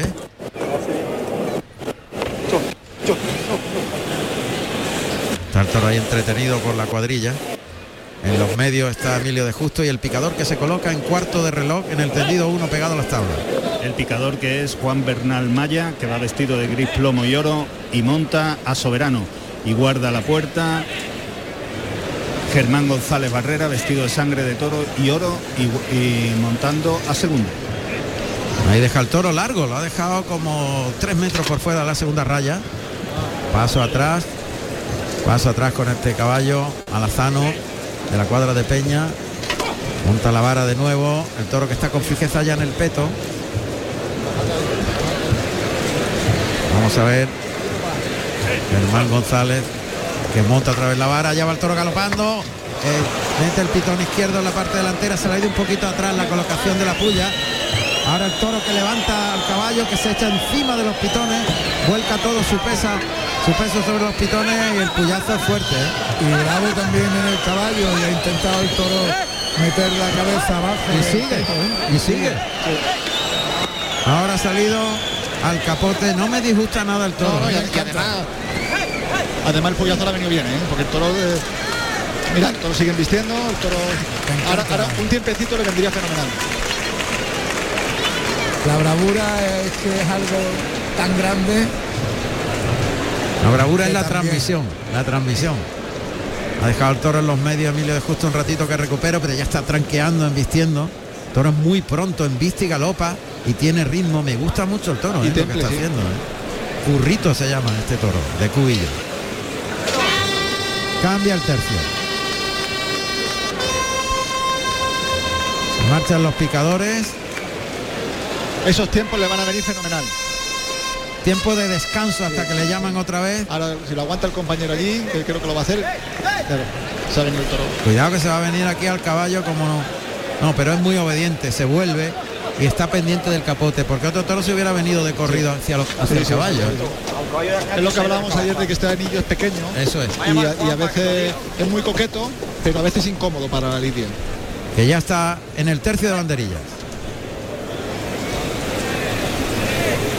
Adelante, José Carlos, tercio de banderillas. Está lidiando Morenito de Arles, que va vestido de ciruela y azabache y va a colocar el primer par de banderilla Manuel Ángel Gómez, que va vestido de verde y azabache. Ahí está con los palos bajos, provocando al toro desde los medios. El toro está entre las rayas de picar, mirando al banderillero que le cita, cuartea por el lado derecho, viene el toro galopando. Qué bien, Y deja ahí los dos palos arriba. El toro es muy franco, ¿eh? han vestido muy bien. Con... Además, mira, qué, qué bien tranquea, ¿eh? Sí, tranquea muy bien, tiene un galope uniforme Mira, mira, mira, mira, y quiere, quiere ir a por la por el capote. ¿eh?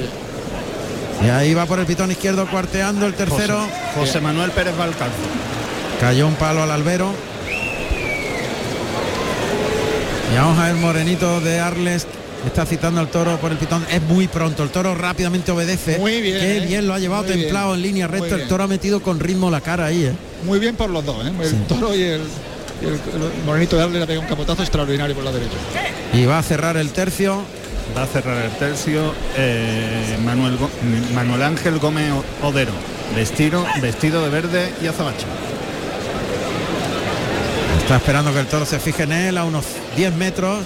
Se va a ir por el lado derecho.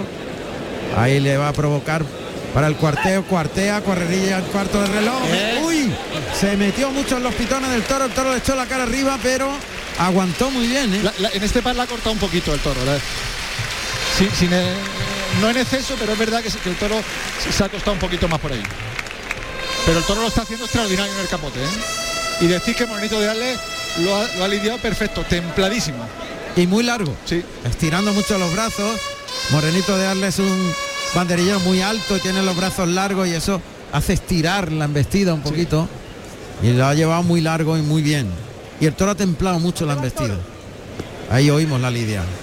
Es la voz de Emilio de Justo. Ahí. Van a llevar el... Lo deja en la segunda raya, no lo cierres, que no lo pegue las tablas. Y ahora va Emilio de Justo a brindar. Yo creo que se lo va a dedicar a Enrique Ponce. Yo Juan. Ramón. A ver, ahí sí, ahí está Enrique Ponce, que sale del burladero del 3. Enrique Ponce que está está brindando el toro Emilio de Justo.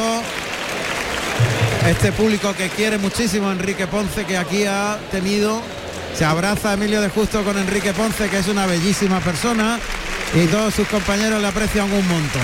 Y Enrique que también ha puesto cara de estar emocionado, ¿eh? Una tarde de, de muchas sensaciones, de muchas emociones, tanto dentro del ruedo como, como fuera, ¿no? Como estamos viviendo. Una reaparición en todo lo alto. Sí, sí. Está con su compañera ahí en el burladero. Ana Soria. A- Ana Soria. Y el toro que galopa por el pitón izquierdo. Ahí un doblón por ese pitón izquierdo.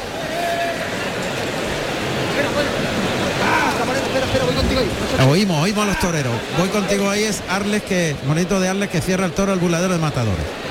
A unos dos metros de la barrera del 2 está la espalda de Emilio de Justo que lleva la muleta a la derecha, que saca de atrás de la cadera el engaño, lo pone muy plano, pegado al cuerpo para no dejar hueco entre el cuerpo y la muleta, que el toro no vea dos objetos.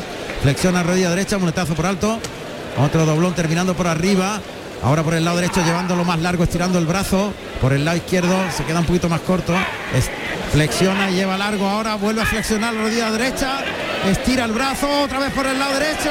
Muy templado, llevándolo largo, flexionando la rodilla. Muy despacio. Incorpora el cuerpo, se echa la muleta a la izquierda para el de pecho. Pase de pecho. Huele a lío, huele a lío de nuevo. Qué despacio lo ha llevado, ¿eh? Y le ha exigido mucho al toro, ¿eh? La, la- la ha bajado la mano, el toro ha respondido de categoría. Un inicio de faena con una transmisión tremenda, ¿eh? Le deja tiempo al toro, ¿eh? Toro bravo. ¿eh? Toro bravo. Monta ahí la muleta en la mano derecha, el toro está sobre la primera raya de picar y tiene mucha clase Y mucha fijeza, mira que consta. y ritmo. Monta la muleta a la derecha, lo va a sacar un poquito para afuera, ahí le echa la muleta para adelante, pega un muletazo por alto y lo lleva al tercio. Le da tiempo a este currito, tiempo de respiro, tiempo de reposo, el animal va recuperando, se acerca garbosamente Emilio de Justo, coloca la mano izquierda en, la cadera izquierda en jarra, maneja la muleta con la mano derecha, muy plana, pegada al cuerpo, parece toca adelante, el toro obedece rápido, se va detrás del vuelo de la muleta en el primer derechazo, estira largo en el segundo, el toro tiene transmisión y le enganchó un poquito en el tercero, así que ahora y el toro se le arrancó cuando todavía no había tirado de la muleta, Lo quiere Bien, to- por debajo lo quiere todo el toro. todo por debajo y hay que acertarle en la velocidad que tiene el toro, ¿eh? la velocidad de movimiento, que es un pelín cambiante. Hay que moverle la muleta con mucho... Ahí tira de él, ahí consigue ahora cogerle el ritmo, tira largo del segundo, bien, se ha tenido ritmo y uniformidad en la embestida en el trazo. Se le coló por dentro y se ciñó al pasar el cuerpo al cuarto y el pase de pecho con la derecha. Y qué emoción tiene la faena, ¿eh? Tiene emoción y tiene ese punto cambiante el toro, de informal, de cambio de ritmo casi imperceptible.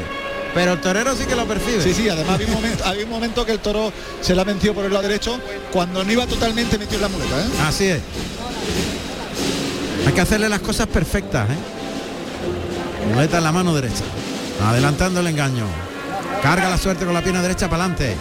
Lo lleva largo en el primer derechazo. Vuelve el toro, deja la muleta colocada. Da un tiempo, toca ahora. Abre la muñeca hacia afuera y gira al toro para soltarlo en línea recta. El segundo ya han vestido por dentro más cercano al cuerpo en el tercer derechazo. El cuarto abriéndolo un poquito más para afuera. Le echa la muleta para el quinto. Se queda un poquito más corto. Colocado para el sexto derechazo de la serie. Cambia la muleta por la espalda, la mano izquierda y se coloca el de pecho. Y el de pecho con la zurda.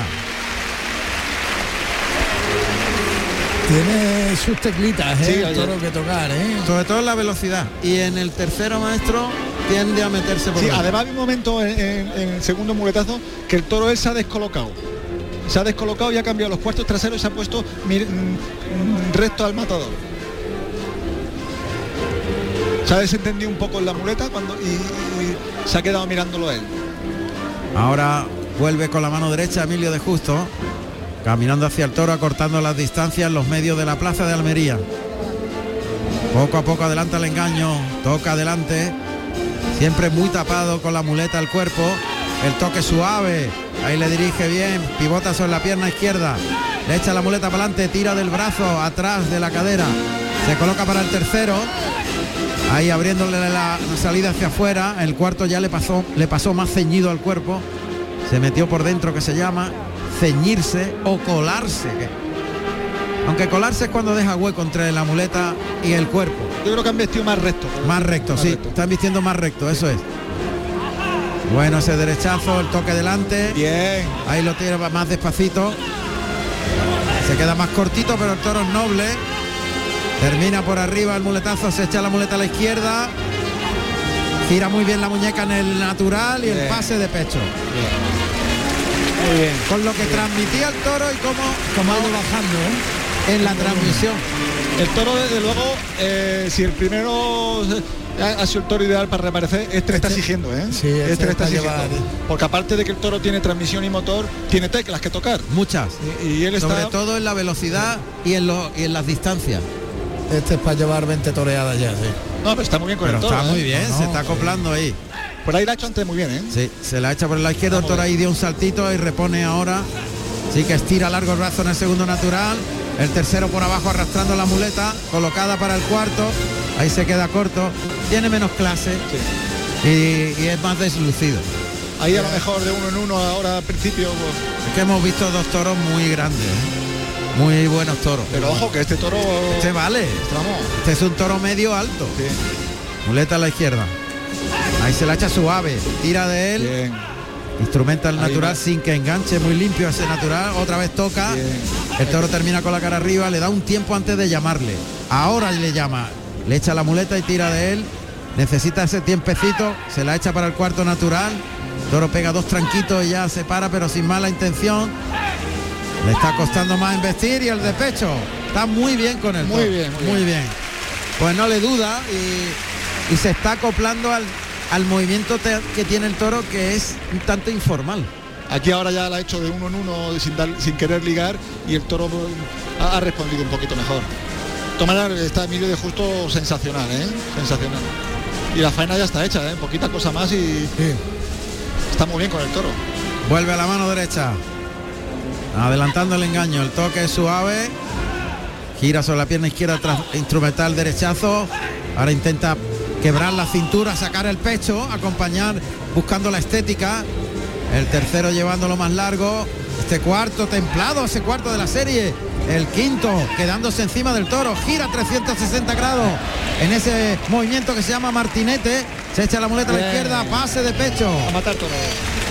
Ese movimiento, que es girar 360 grados para quedarse colocado al de pecho, se llama martinete porque lo inventó Manolo Martínez. Manolo Martínez, el torero mexicano.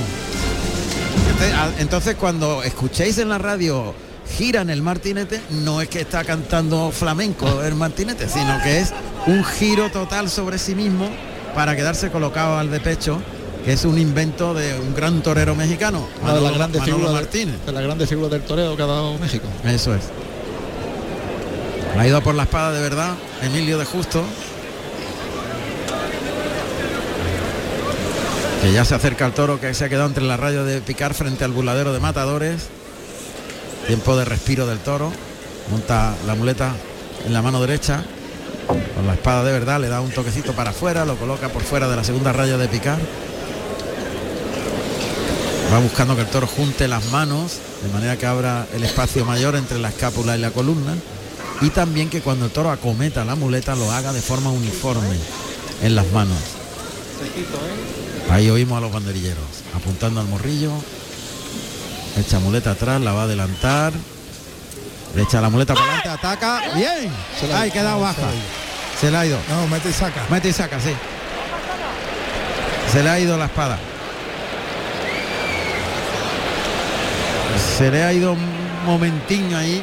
Pero ha entrado derecho, ¿eh? Sí, ha entrado derecho. Ha entrado derecho. Lo que pasa es que la espada, no sé si habrá tocado una banderilla o muchas veces la espada pues Vamos a ver. Segundo intento en la suerte contraria. Costillar izquierdo a las tablas. Muleta que va a adelantar hasta el hocico. ya ha matado. Ahora sí. Echó la muleta abajo, el toro humilló para coger el engaño, destapó arriba el lugar donde estiró el brazo para poner Está sin puntilla. un ¿eh? estoconazo en todo lo alto. Un poquito desprendida quizás. Pues, Un, bueno, un pelín, ¿no? Milimétricamente. No, está, en- está en su sitio. es que no- Está en su sitio. estaba queriendo verlo, pero Está en su sitio, está sin puntilla, Está sin está en su sitio. Está arriba del todo. El toro que se tambalea y Currito que se echa. Se echó el toro y va a tronar el tercero. Que ya acierta. Acertó la primera. Y bueno, Muy bien, Emilio de Justo, porque es un toro exigente, ¿eh? es un toro bravo, Bastante. un toro eh, que la, la verdad que, que la ha puesto a prueba, ¿eh? la, la ha puesto a prueba. Es verdad cuando antes Emil- eh, Enrique Ponce comentaba que no, que no está totalmente recuperado, es verdad que he notado cierta rigidez en el cuello de, Sí, de Emilio de Justo. sí, es verdad, sí. Porque normalmente cuando uno torea acompaña con la cara vestida y le cuesta un poquito acompañar. Y como encogidito de los hombros un poco. sí. Ahora le entrega la montera Enrique Ponce que está comentando con Emilio de Justo.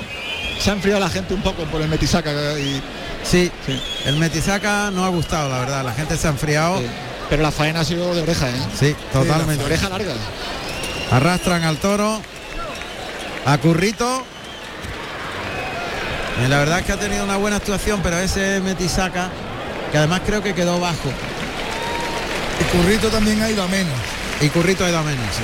Pero bueno, te voy a decir una cosa. Tres toros que, que me alegro mucho por la ganadería de Núñez del Cubillo. Porque he visto tres toros Y yo. eh. Y yo. Yo ¿eh? también. Y yo también. Además ha, ha sido un gran ganadero. Vamos, es un gran, Es un gran ganadero, sí.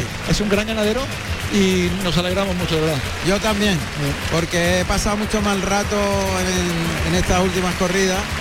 Pero esto que estamos viendo es cubillo en plenitud. Eh, sí, sí. Además, en diferentes formas de bravura, ¿no?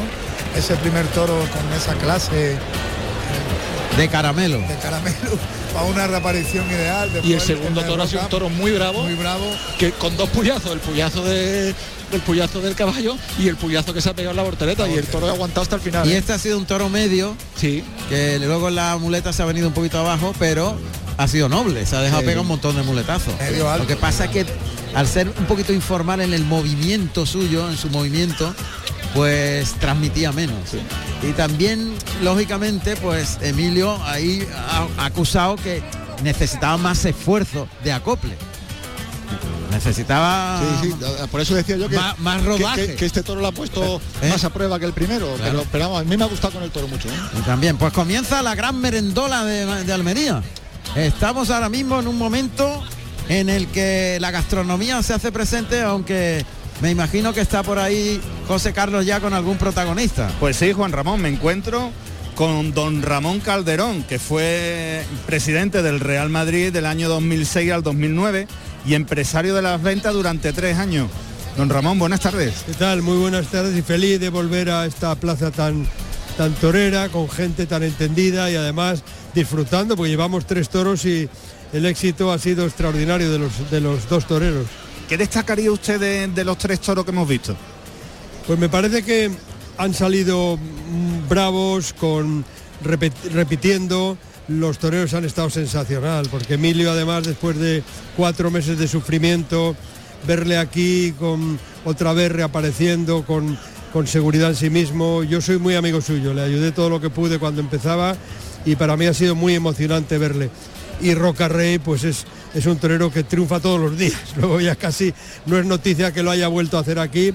Es un torero con una técnica muy depurada, con una facilidad tremenda para estar delante de los toros, que a veces eh, eso hace que la gente no le dé suficientemente suficiente mérito, porque parece fácil lo que hace, pero es muy muy difícil. Lo- Nos vimos también en la plaza de, de Málaga, la Malagueta. Ha dado Es el usted un, pregón. gran- un gran, una- un gran af- aficionado. Y además ha Pues sí, dado lo el sé, pregón. bueno, yo di el pregón taurino de es, Málaga. eso es. Claro. Un momento, Juan Ramón. Sí. Le- ¿Se puede poner el...? Sí, sí, sí. Eh, Juan Ramón, ¿te está escuchando? Don Ramón, ¿qué tal está usted? Pues bueno, feliz aquí en Los Toros otra vez y, y en esta plaza que es muy, muy taurina y la gente es muy entendida y muy aficionada. Y llegando de Málaga, ese pregón, ¿qué dijo en el pregón que me ha llegado que formó un lío extraordinario? ¿Cómo estuvo ese tío Ramón? me han contado. yo, yo lo dije todo con sentimiento porque este, este espectáculo es sentimiento, es pasión, es arte, es emoción y eso intenté yo hacer, transmitirlo a la gente que ahí estaba. Lo comparé un poco con mi mundo del fútbol, dije que son dos aficiones complementarias y apasionantes, pero es verdad que los jugadores de fútbol se enfrentan entre sí por la disputa de un balón y aquí se enfrentan frente a un animal eh, con dos puñales en la cabeza y que cuya defensa es el ataque, con lo cual, bueno, no tiene nada que ver, pero en definitiva yo son dos aficiones que he vivido y espero vivir durante mucho tiempo con mucho entusiasmo y con mucha pasión. Seguro que sí. Un placer tenerle aquí en Almería y recorriendo todas las plazas andaluzas. Usted es un andaluz más, ¿eh? que le veo por toda Andalucía con un amor inmenso. Bueno, esta, es que esta tierra es muy especial, ¿eh? Eh, España entera, pero es que esta, esta, esta tierra es muy española, si se puede llegar a decir así, en todos los sentidos, porque es una tierra aficionada a los toros, aficionada a todo lo que está relacionado con España y eso Sabemos que hoy día no en todos los sitios ocurre.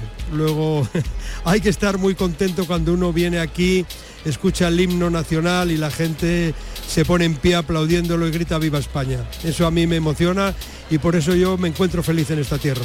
Pues un abrazo, don Ramón. Otro para vosotros, encantado. Gracias. Muchísimas gracias, don Ramón.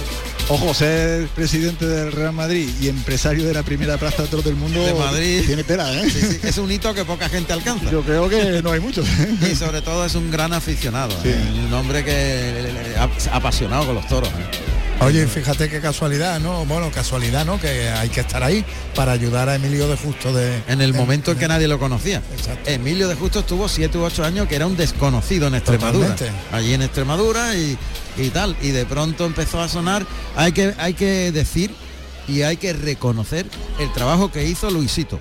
Sí, sí. Luis, Luisito hizo un gran trabajo como apoderado y, y- y le- al principio le ayudó muchísimo. Y hay que también valorar eh, que Francia, Francia para algunas cosas, le eh, dio sitio. eh, Es un ejemplo que había que copiar. Cuando los toreros están bien, hay que repetirlos. ¿eh? Sí, hay que repetirlo. repetirlo. Bueno, pues eso es muy importante. Y luego- y tenemos ya a José Carlos con el gran protagonista del día. Pues efectivamente, Juan Ramón, me encuentro con el maestro Emilio de Justo. Maestro, buenas tardes. Hola, buenas tardes. No se podría plantear mejor reaparición.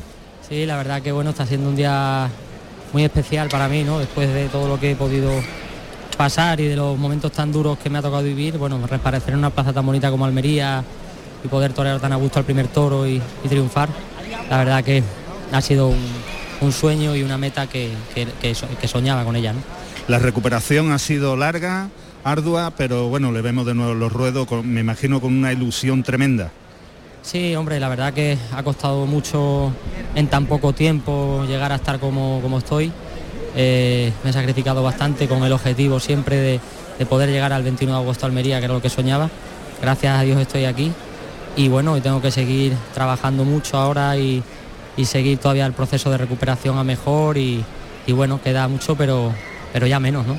Sí, la verdad que sí. Juan Ramón, te está escuchando por si quieres preguntarle algo. En principio, darle la enhorabuena. Aquí estamos todos encantados de, de esa reaparición tan bonita. Enhorabuena, maestro. Gracias, Juan Ramón, muchas gracias. Estamos muy felices de- y sobre todo de haber disfrutado con ese pedazo de faenón esparraguero. El toro ha sido eh, el que ha sacado todo el corazón y el sentimiento de tantos meses de batalla y de lucha. ¿eh? Sí, ha sido una faena muy bonita, ¿no? Y eso que, bueno, el toro empezó acusando un poquito a lo mejor, no sé si la fuerza o también el piso, que está un poquito sí. duro, pero, pero luego tuvo la raza suficiente para mantenerse y sí que es verdad que me he podido expresar por un momento muy a gusto, torearlo despacio y creo que ha sido una faena bonita y yo creo que ideal para, para reaparecer, ¿no? Maestro, ¿cuántas horas de rehabilitación diarias? Bueno, pues la verdad que muchas, ¿no? Porque es una lesión muy muy grave en la cual pues eh, la fractura de las vértebras ahora cuando me quitaron la inmovilización me, me está costando mucho volver otra vez a coger la movilidad que tenemos una persona normal y hago mucha rehabilitación y, y así todo pues va voy cogiendo cada vez más grados de movilidad pero cuesta no y bueno pues todo el día no luchando y trabajando para, para que llegue ese momento de estar al 100% pero bueno como he dicho antes ya queda menos y gracias a Dios cada vez me voy viendo mejor Cuando se pasa por un trance como el que acaba de pasar, maestro, eh, ¿cambia la vida?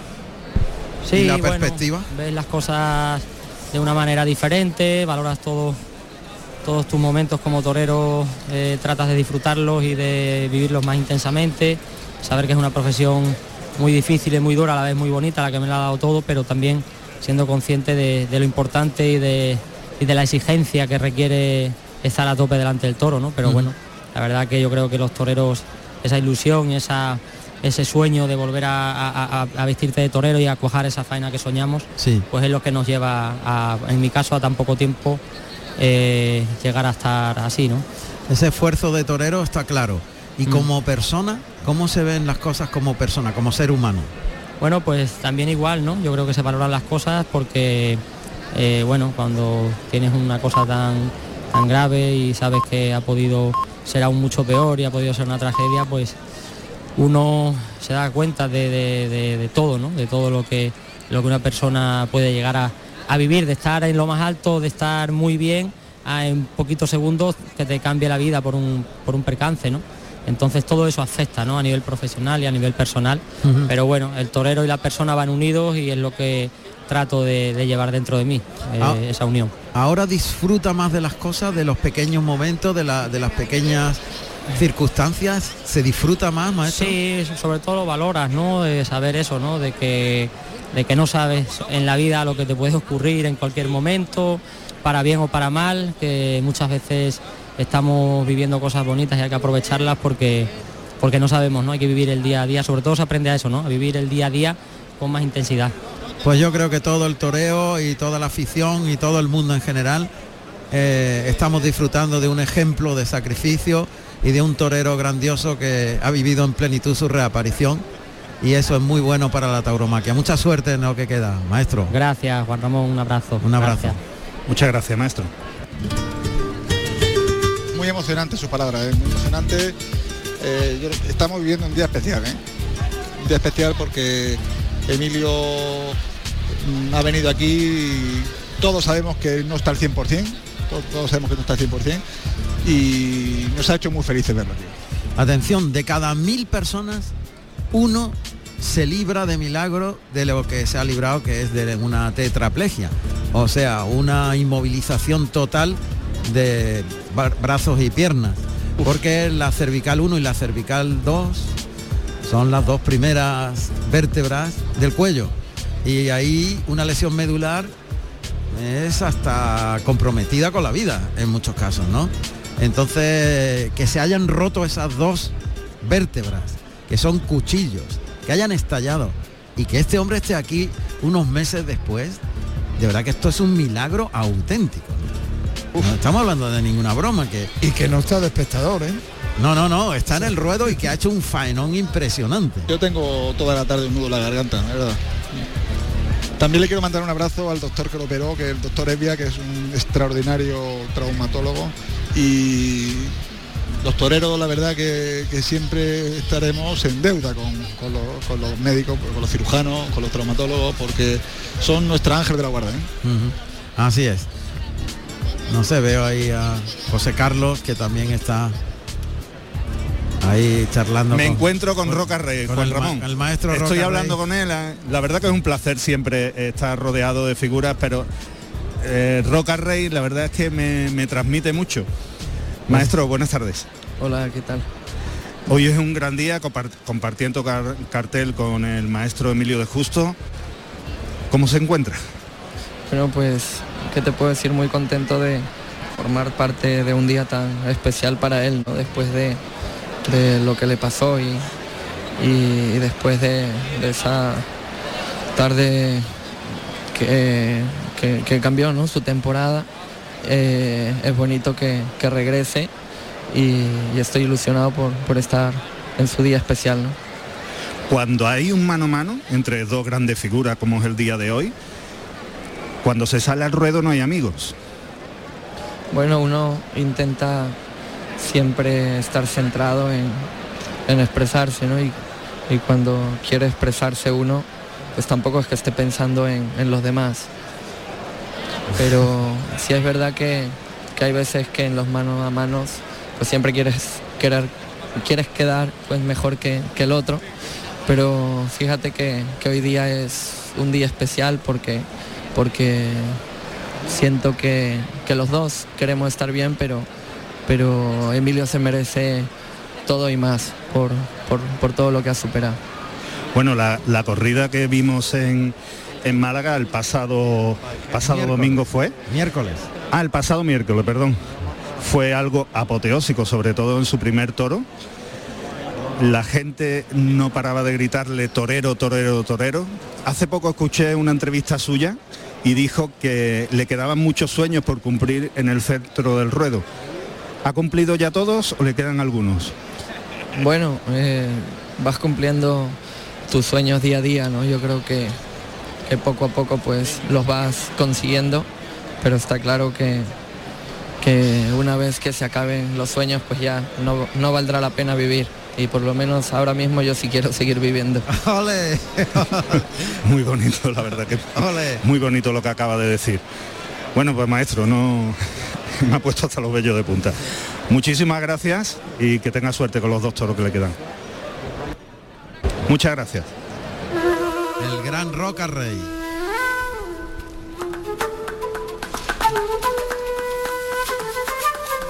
Sí. Pues vamos con... eh, a ver, espera que me ponga la gafa porque ya a esta altura no veo mucho. Podemos ir a... Habrá terminado ya San Gilés. Podemos ir a Cuenca. En fin. Y eh, a la novillada sin caballo de Canal Sur, que es la última, que es Ladis. Ahí a donde tú ves, cuando aparezca uno, me lo dice y le entrevistamos. Eh, pues no lo sé. No, ni idea. bueno, cuando tú quieras me abres.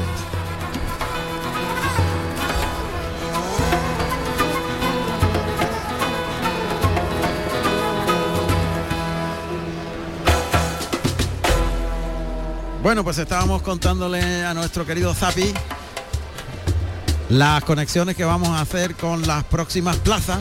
Cuando ya la merienda sigue aquí, pero ya parece que hay que terminar, porque suenan clarines y timbales. Sí, sí. Esto ya ha terminado. ¿Cuántos minutos en esta ocasión? Veintitantos. Está cortita, ¿no? Yo creo que este presidente está acortando la merienda. Ah, sí. En Roqueta la alargaba. No sé, bueno, era otro presidente. Ah, bueno, cuando, El- est- cuando estaba. ahí, cuando Sí. estaba ahí. Pues te digo una cosa, esto puede caer peor que la, la- la no concesión de oreja, ¿eh? Sí, sí, esto es... El que acorte la merienda. Sí. Sagrado, ¿eh? eso cae mal, sí. La merienda sagrada. Y pido disculpas porque estamos manteniendo una conversación con José Manuel Zapico de, de un poco de, de los sitios donde íbamos a ir. La información que estábamos demandando, Ya, ya, ya, ya, nuestros oyentes. Pero ha sido un error mío. Estábamos trabajando a favor del oyente, Juan Ramón, pero en público. En público, en público. bueno, pues vamos a San Gilles. Allí vamos a saludar inmediatamente en la corrida en Francia. Vamos a, a saludar a, a David Vanegas, que está con nosotros ya. David, ¿qué tal? Buenas tardes. ¿Qué tal? Muy buenas tardes. Ya terminó la corrida, ¿no? De San Gilles, en Francia. Sí, pero ahora mismito. Estamos ahora saliendo de aquí de la plaza en la furgoneta y ya vamos camino al hotel. La verdad que, que todo fenomenal. ¿Y qué ha pasado? ¿El resumen general cuál es? En cuanto a trofeos. David. Pues a ver, Miguel Ángel Pereira en el primer toro le cortó dos orejas y el segundo sí, y el segundo le ha cortado una oreja después de pincharlo dos veces y le tenía cortado el rabo y, y nada, la gente como loca y, y muy bien, ha cortado tres orejas. Tres orejas para Miguel Ángel Pereira, que ha compartido cartel con Ángel Telles y Adrián Salén. Sí, Ángel Telle cortó una oreja de su segundo y Salén eh, regaló el sobrero porque no tuvo opciones con, con de trofeo con sus dos primeros y, y pidió permiso, regaló el sobrero y le, le ha cortado dos orejas también, a una corrida Ah, de no. criado. de Juan Manuel Criado. Pues, eh, enhorabuena a todos que vais en la furgoneta, muchísimas gracias.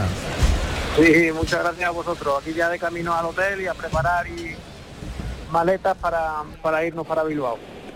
Ahí está, pues suerte, mucha suerte. Muchas gracias. Un abrazo. Un abrazo. En el ruedo el toro, cuarto de la tarde. El toro más largo, armado en corni delantero. Más cara, ¿eh? Más cara, sí. Vamos a oír los datos del cuarto toro para Roca Rey.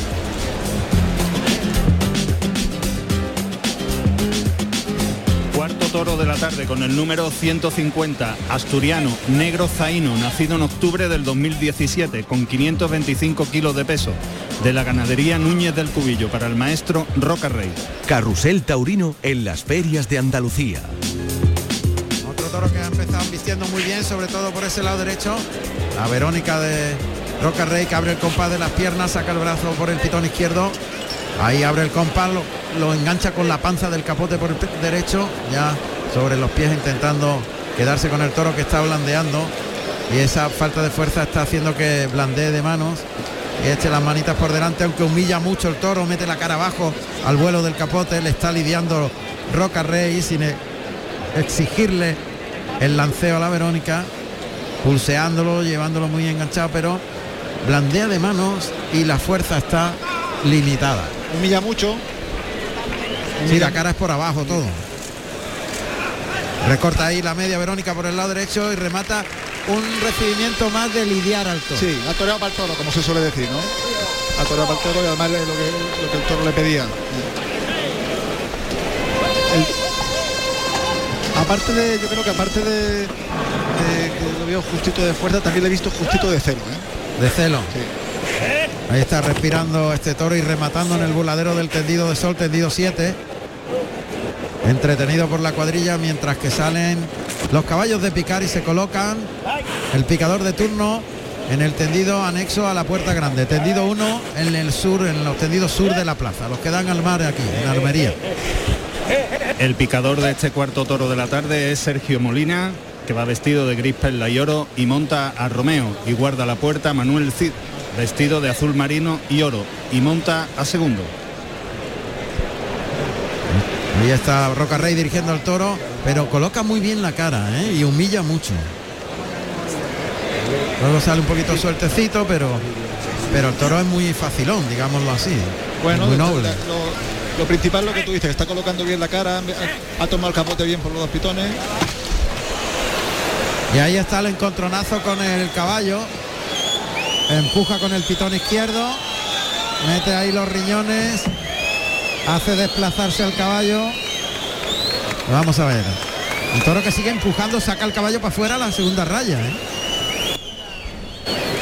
Y no ha salido suelto, ha, ha habido que sacarlo. Bien, Lo va a lidiar Chacón, me parece. Sí, Antonio Chacón. Ha echado muy bien el capote arriba, ¿eh? a la salida de- del peto. Cambio de tercio.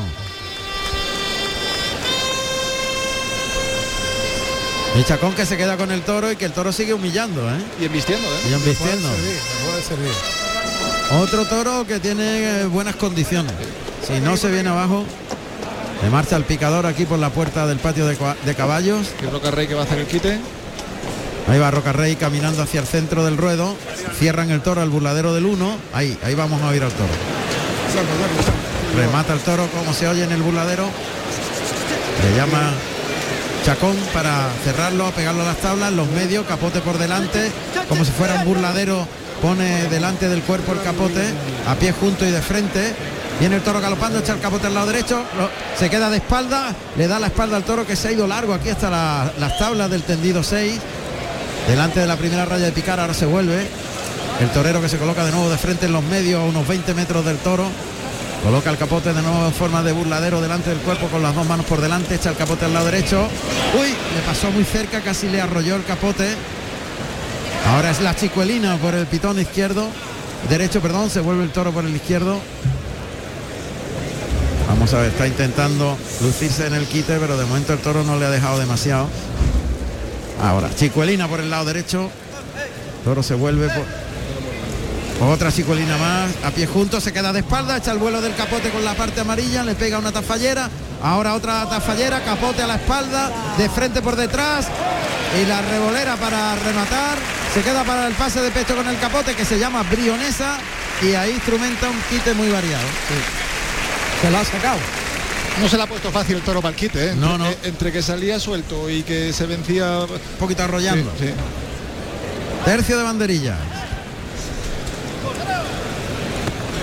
Ahí está llamándole en los medios de celeste y plata.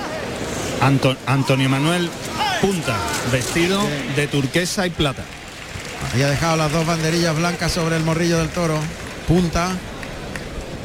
Y se va a los medios el tercero de la cuadrilla mientras es Chacón el que está lidiando. Antonio Chacón el que lidia este cuarto Bien, toro y se prepara Paquito Algaba, vestido de azul rey y azabache. Viene va. a tomar el toro el capote por el lado izquierdo ahora. Ahí cuartea por el lado izquierdo Paquito Algaba. Cayó un palo al albero, dejó el otro arriba. Y ahí se prepara Antonio Manuel Punta. Ahí está, con banderillas blancas. Lance bueno de Chacón llevándolo largo por ese pitón derecho. Y punta que se muestra, que cuartea, se va hacia el toro, levanta brazos, clavó reunido el par de banderillas, Antonio Manuel Punta. El cambio de tercio y Roca Rey montando la muleta, echándole un poquito de agua al vuelo del engaño para impregnarla en el albero y que pese más. Me ha gustado más el toro en el capote por el lado izquierdo. Por el lado Sí. derecho le he visto un poquito que a- a ulti- a- al final del capotazo se ha desentendido un poquito. ¿eh? Sí. Están cerrando al toro al burladero del 1. Oímos esos sonidos. Toro que se acerca al burladero del 1. Y Roca Rey que se va a los medios a brindar al toro. Ha habido una ovación para Emilio de Justo en su segundo toro. ¿eh? Que no- Dos orejas y ovación en el balance hasta ahora. Cuidado que el toro se va suelto. Roca Rey se va a los medios. Evidentemente no se inquietó mucho cuando vio que el toro se le venía. Se destoca la montera. Y ahí a pie junto brinda al público. Andrés Roca Rey, que suelta la montera, que cae boca abajo. Del tirón.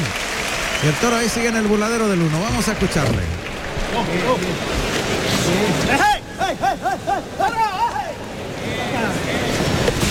Le llaman al toro otra vez que se iba suelto en busca de Roca Rey.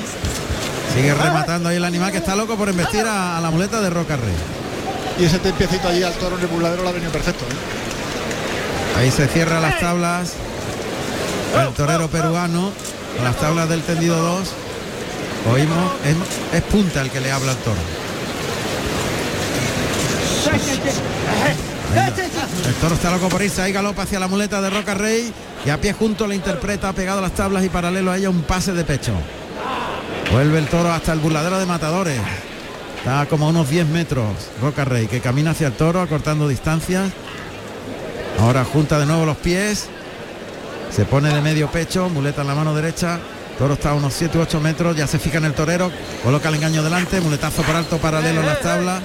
Vuelve el toro por el pitón izquierdo, galopa la muleta, no mueve los pies, le pega un pase por alto por ese pitón. Sigue atornillado al albero con los dos pies juntos, a dos metros la espalda de las tablas del tendido 2. El brazo izquierdo apoyado en la cadera en jarra, la muleta en la derecha. Pase por alto, ahí oímos perfecto la voz del torero. Otro pase de pecho, no se mueve, le ha pegado ya cinco, paso adelante, otra vez junta los pies, pase por, por alto paralelo por el derecho, pase de pecho por el izquierdo, vuelve el toro ya más cerca de la ca- del cuerpo del torero, le echa la muleta a la izquierda y le enganchó la muleta, el toro suelta la cara y da un cabezacito para agarrar el engaño y el pase de pecho toca un poquito la muleta al ir por arriba. Sí, el toro, eh, esa tendencia que ha tenido el toro a salir suelto de, de los engaños, eh, yo no sé si es por yo su- seguramente sea por esa condición un poquito de mansito y lo que lo que hace falta es que no vaya más. Está un rato grande ahí en las tablas, maestro. Vistiendo pegado a las tablas, pero sale para afuera, ¿eh? Toro obedece. Lo ha sacado para los medios Roca Rey. Lo deja en la zona del tercio. Entre la, ra- la segunda raya de picar y el centro del ruedo donde prácticamente está la montera. Da tiempo al toro que respire. Muleta a la derecha, escondida tras la cadera derecha. Ahora se va más a los medios Roca Rey, se coloca por otro, por el lado derecho, otra vez. Deja unos 7 u 8 metros de distancia del toro que con fijeza mira al torero. Ahí viene el toro galopando por el lado derecho. Lo lleva en línea recta media altura en el primer derechazo. En el segundo intenta tirar el toro una cornadita al final del viaje. Suelta la cara pero no le agarra la muleta porque el torero gira la muñeca y le quita el engaño de la cara para que no la toque. Y le da sitio, se separa mucho del toro. Vuelve pronto el animal. ¿eh? Y el toque por el lado derecho. Le baja la mano, lo templa ahí muchísimo más, lo lleva atrás de la cadera y el de pecho. Está acoplándose y ahormando al toro, está construyendo. Y otra, otro toro con nobleza, como, como condición más, digamos, más destacada, ¿no? Del toro. Pues cambia la muleta. Coge otra muleta diferente, más pequeña. Veo esa muleta un poquito más pequeña, más liviana. ¿No? Mm, Yo sinceramente no lo veo. Un poquito más, más pequeña la veo. Hay un molinete con la mano derecha, gira tras enroscarse la muleta al cuerpo. El primer derechazo de esta serie, el segundo en línea recta y el toro que no se rebosa de la muleta, llega hasta donde llega el brazo dirigiendo la embestida. Toca en el hocico y echa la carita arriba un poquito cuando al final es, es de se va aburriendo un poco Claro, ahora en eso- ese derechazo, la falta de raza. Tanto y el pase de pecho con la mano derecha. Ahora está acusando eso. Toro noble y lo que te he dicho antes que hacía en el capotazo, cuando, cuando salía de mitad de capotazo para adelante salía desentendido, lo está haciendo también ahora. Roca Rey que vuelve a darle tiempo al toro, no quiere exprimirle mucho del principio, no quiere atosigarle, así que le da su tiempo. Se echa la muleta a la zurda. Se coloca ahí a unos 2-3 metros de distancia. El pecho para adelante. El palillo de la muleta que va adelantándolo. Engancha en el hocico. Tira largo en el natural. Vuelve el toro. Arrastra la muleta y gira la muñeca muy bien en- al final del trazo. En el segundo natural. Se despatarra mucho. Abre el compás de las piernas. Otra vez la muleta toca suave en el hocico. Tira del animal en el natural. Bien, más pulseado ese segundo. Falta el final de seguir cogerla al final. Se aburre un poquito el toro y se vuelve sin mala intención, pero soseando mucho. Y el de pecho. Ese es el tema, que los finales no El son buenos. final del muletazo, sí, sí. Lo desluce mucho, a veces intenta quitarse la muleta, echa un poquito la cara arriba. Roca Roy lo está entendiendo perfecto y, en vez de seguir sometiéndolo por el lado izquierdo, ah, pues, al final del muletazo, le alivia un poquito y, eh, digamos que, le- que le busca su altura al toro, ¿no? Ahí está en los medios de la plaza. Que recordamos está pues tres cuartos largo. ¿eh? Ahora cita por el pitón derecho. Una trincherilla a media altura. Vuelve el toro, le pasó muy cerca, se ciñó mucho. Esperaba el toro que le diera distancia, que se separara de él, que le diera sitio, pero Roca Rey se quedó ahí atornillado y el toro al volverse le pasó muy muy cerca. Y se coloca bien cruzado, le echa la muleta para adelante, lo engancha ahí delante. En línea recta el primer natural, el segundo intenta terminar un poquito a media altura por arriba la muñeca, porque el toro se vuelve rápido, tiene corto recorrido. Eh, cuidado el toro se le vino detrás de la muleta y casi le da una, una sorpresa. ¿eh? Le sorprendió embistiendo antes que le llamara Roca Rey con la muleta en la izquierda. Ahí el toque en el hocico. Ese natural ha sido más templado, gira y se coloca. Y le pasa muy cerquita en el segundo, ya el toro ha mirado las tablas. Se queda ahí en la, en la corta distancia al natural, llevándolo muy bien toreado, el toro que vuelve y le liga el de pecho. Y otro muletazo por alto con la mano izquierda, vuelve el toro y otro de pecho con la zurda. Ligando los muletazos uno tras otro. Muy bien. Con firmeza. El toro tiene sus teclas, porque si le bajas la mano se desentiende de la muleta y si le se la subes te la tropieza. Y, y no es fácil cogerle eh, ese pulso. De todas maneras está muy bien con el toro. Bueno, ¿qué vamos a decir de Roca Rey? ¿Con qué, con qué toro está mal Roca Rey?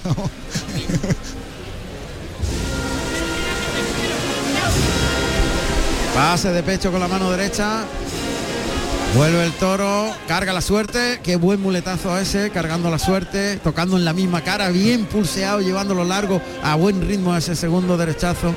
Ya está encima de los pitones, muy cerca, el toque, entra caminando el toro, pero le aguanta bien Roca Rey, toca por la espalda, uy, el toro le pasó muy cerca al pitón. Uf, es que mete la cara casi en la culata del torero. Vuelve la cara mirando la parte al oscilarle y bambolearle la muleta delante y atrás, el toro casi bien, cómo le ha bajado la mano y cómo lo ha llevado templado ahí en medio de los pitones ya. El arrimón bestial de Roca Rey que tira del toro en esa corta distancia. ¡Ah, voltereta! ¡Ay, dado voltereta! Dado una voltereta! ¡Ahí está! ¡Ay! Él la ha lanzado para arriba, la metió el pitón y la ha levantado para arriba feamente. Se quedó muy encima. ¡Qué voltereta la ha pegado más fuerte! Una un vol- doble voltereta. pero es que lo ha recogido del suelo por el pitón izquierdo y lo ha levantado. No lo ha herido de milagro, si es que no lo ha herido porque has, lo ha subido un par de metros para arriba. No, sé si quería pasarlo por detrás o, o- quería pasar por detrás. Quería pasar por detrás, pero es que no había, no había espacio. Era algo inverosímil. Se está pegando un arrimón tremendo y vuelve a la cara del toro. Ahí está sin mirarse, pero ahí el derechazo.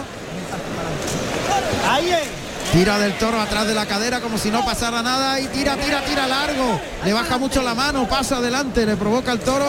El toro que le mira, cambia por la espalda a la izquierda. Y Roca Rey entra andando el toro y el de pecho. ¡Qué barbaridad! Entró andando- ¡Qué barbaridad! ¡Qué valor tiene este tío!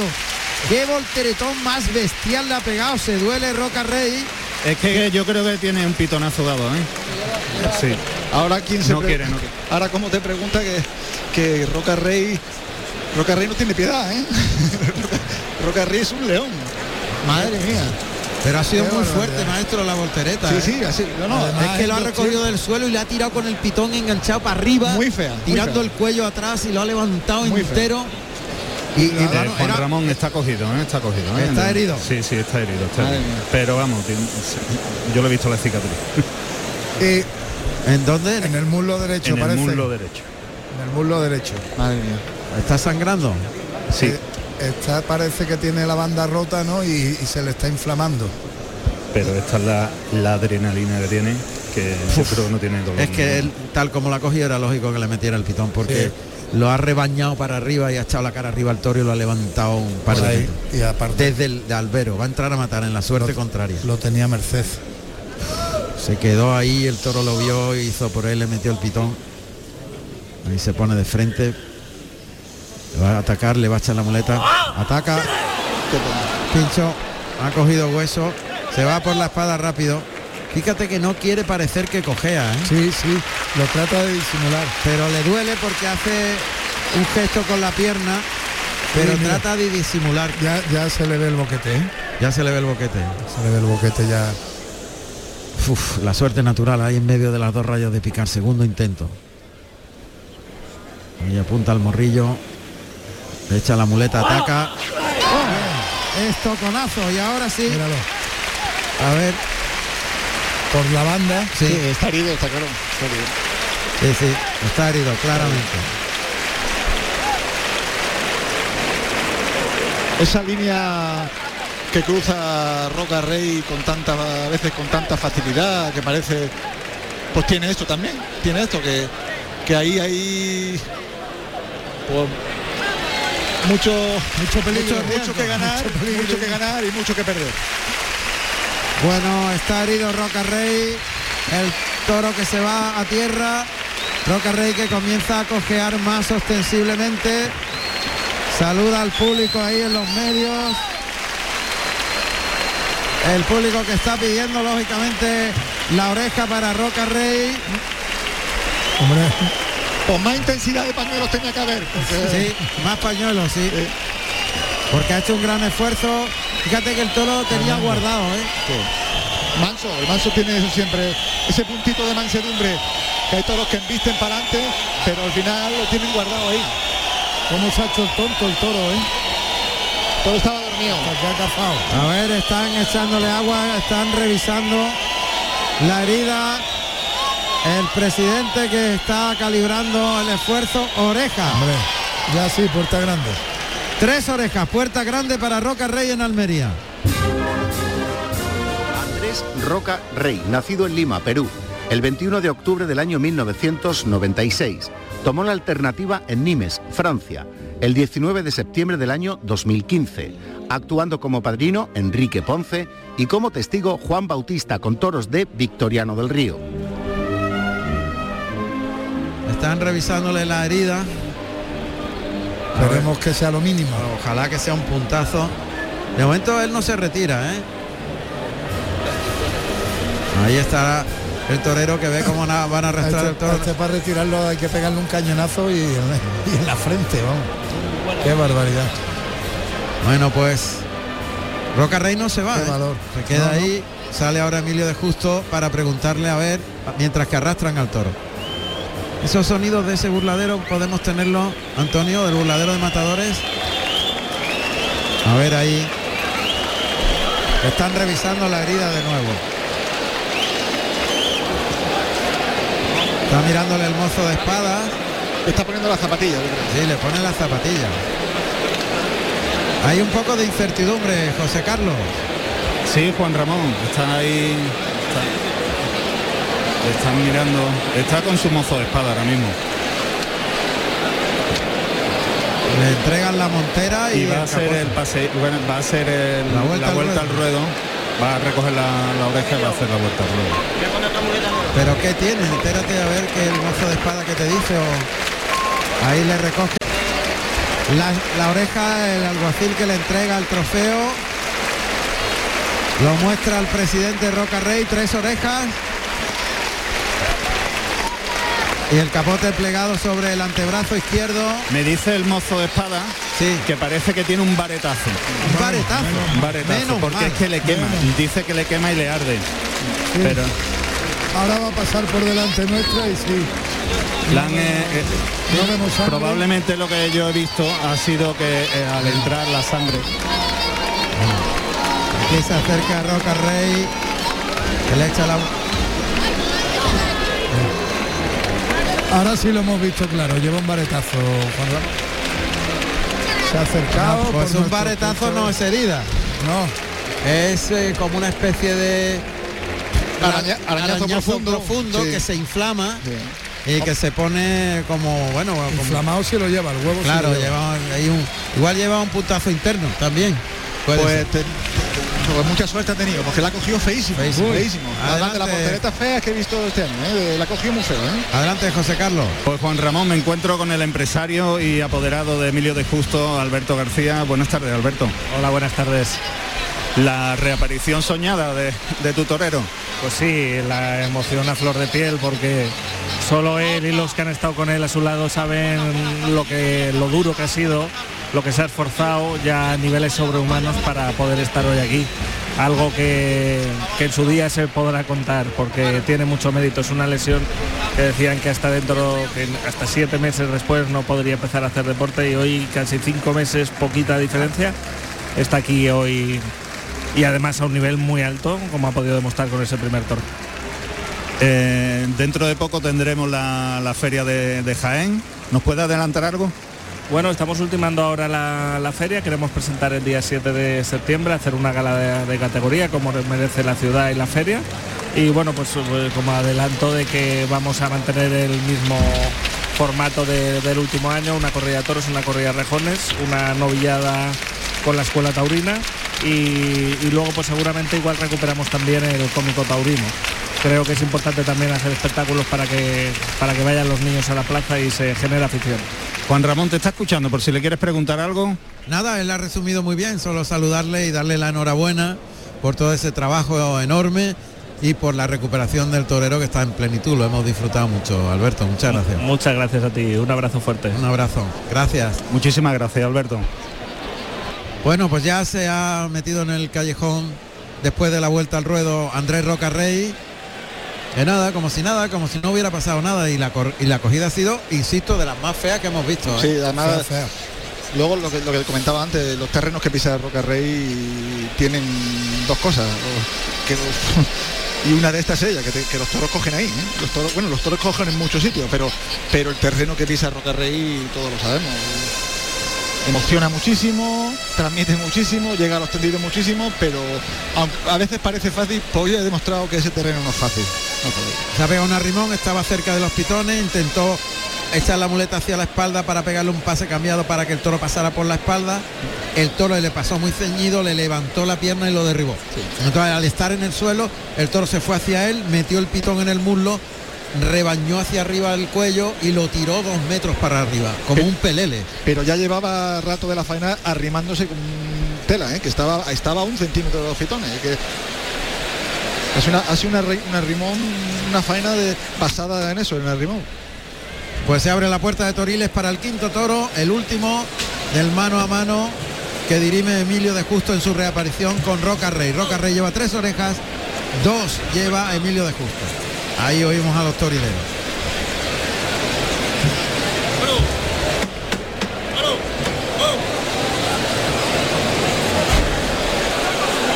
Colorado, ojo de perdiz.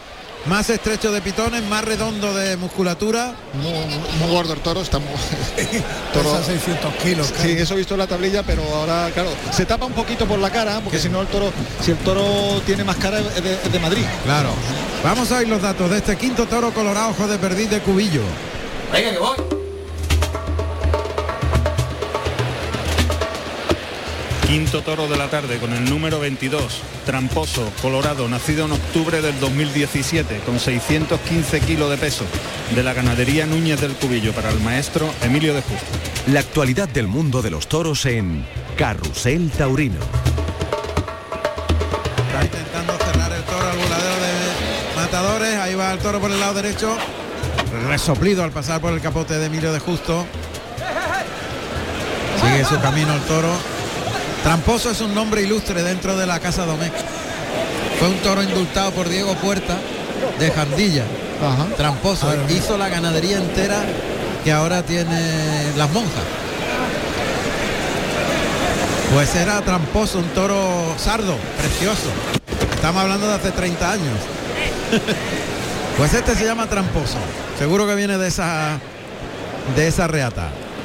Y el toro pasa por el pitón izquierdo. Lo prueba Emilio de Justo, un toro mucho más grande, más alto, más redondo, pero con la cara más agradable. Se para delante del capote, entre las rayas de picar. Camina hacia el toro Emilio de Justo, echa el capote, lo engancha adelante, lo lleva largo, está enseñándole el camino, está lidiándolo. Pero se desentiende un poquito, se emplea menos que los No hermanos. no ha hecho una salida bonita. eh. Se lo piensa un poquito. Pero se va largo, ¿eh? Y obedece. Lo que pasa es que lo piensa mucho entre lanza y lanza. Pasa por el derecho. Le cambia los terrenos y lo saca para afuera. Por el derecho, por el izquierdo, caminando para atrás el torero hacia el centro del ruedo. Le cambia los terrenos, se llama eso, para sacarlo de la querencia de, de tabla y va a rematarlo ahí en los medios, presionando la rodilla Bien, derecha bien. y con media verón. Qué, qué cosas, ¿eh? Ha sido cambiarle los terrenos y el toro han vestido cuatro o cinco veces seguidas, ¿eh? y mejor, Sí. con más entrega. En terreno de tablas no le, no le gustaba nada. Ha sido salirse para afuera y el toro ahí ya vestido con más celo. De un toro más alto, ¿eh? también. Sí, sí. Más A ver. alto y más redondo, más potente. La tablilla dice 600 y, y algo. 15 kilos. Picadores al ruedo. No está en consonancia el cuerpo con la cabeza, ¿verdad? no, está muy pequeña y los pitones también. El otro tenía 100 kilos menos y tenía la cara me imponía más, por lo menos. El picador de este quinto toro de la tarde es Germán González Barrera, que va vestido de sangre de, to- de toro y oro y monta a Soberano y guarda la puerta, su hermano Vicente González Barrera, vestido de azul eléctrico y oro, y monta a segundo. Al delantal, está llevando el toro al caballo Emilio de Justo, ya sabéis que el delantal es como si se colocara el capote como un delantal, pega la esclavina al abdomen y los brazos un poquito encogidos, los lleva con la, con la parte de fuera dirigiendo al toro, se llaman delantales, por la posición que toma el capote delante del cuerpo. Bien han vestido el toro ahora, ¿eh? Sí, y al peto con fuerza. Está mejor el toro, ¿eh? Sí, además con fuerza y el caballo que se echa encima, ¿eh? Mira el caballo, completamente oblicuo sobre los pitones del toro. Esa condición del toro de pensárselo no va en consonancia luego eh, en su forma de investir, ¿eh? Toro va a ir a mejor. En la Yo, yo creo que sí. Va a ser otro. Porque además los engaños los ha tomado muy bien. Que está metiendo la cabeza con fijeza ¿eh? en, el, en el peto, no está dando cabezazos. Casi no hemos escuchado el, el estribo de barco. Bien la ahí, ¿eh? Mira, que bien. Ha pegado una, una, una embestida ahí por el lado izquierdo. Buenísima. Sí. En cuanto le ha cambiado los terrenos. mira Además, a- a- el- hasta, eh, todo lo que ha durado el capotazo del banderillero, el toro ha ido humillado, enroscándose hasta el final, ¿eh? Ahí está Emilio de Justo frente al toro que lo va a probar. Echa el capote por el lado derecho. Pide el ganas, cambio, pide el cambio. qué ganas tenemos de que le embista el toro. Es verdad, es verdad. Estamos todos empujando, ¿no? Vamos. Estamos todos empujando. Hombre, queremos que remate la tarde. Una tarde preciosa para él y para nosotros. Oh, voltaina que se ha pegado el toro. Como el anterior, ha metido los pitones en el albero y ha caído sobre los riñones, pero este se ha hecho menos daño. Este le ha dolido menos. Sí, bueno, no sé. el- Es verdad que, no, que la- le- el otro ha caído como más a, a plomo, ¿no? Ese tiempecito ahora le viene fenomenal.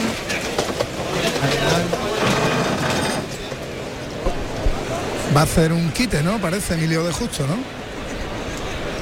Ahí está, con tiempo. Le ha dicho al banderillero que se esperara. Que iba a intervenir él, a ver cómo se ha quedado después de la voltereta.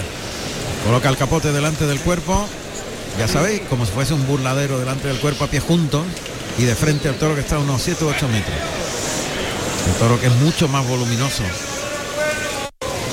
Coloca el capote por delante. El toro se fija ahora. A unos 5 metros. La voz y el movimiento del torero del capote. Acorta un poquito la distancia. Se cruza bien, echa el capote al lado derecho. Lo enrosca el cuerpo en la chicuelina, gira, se pone de frente, se la echa al lado izquierdo. Baja mucho la mano de fuera en esa segunda chicuelina. El toro se le quedó más corto y se le vino. Tuvo que reponer distancia y separarse del toro. Pegado dos chicuelinas. Engánchalo tú, me parece que ha dicho uno de los banderillas. Transmite el toro, ¿eh? Porque- Sí, mucho. Sí. No tiene importancia cuando va. Mídelo bien, dice. Otra vez el torero en los medios, el toro en el tercio. Va a investir por el lado derecho. No se coloca como para una Verónica. No, vuelve a colocarse de frente.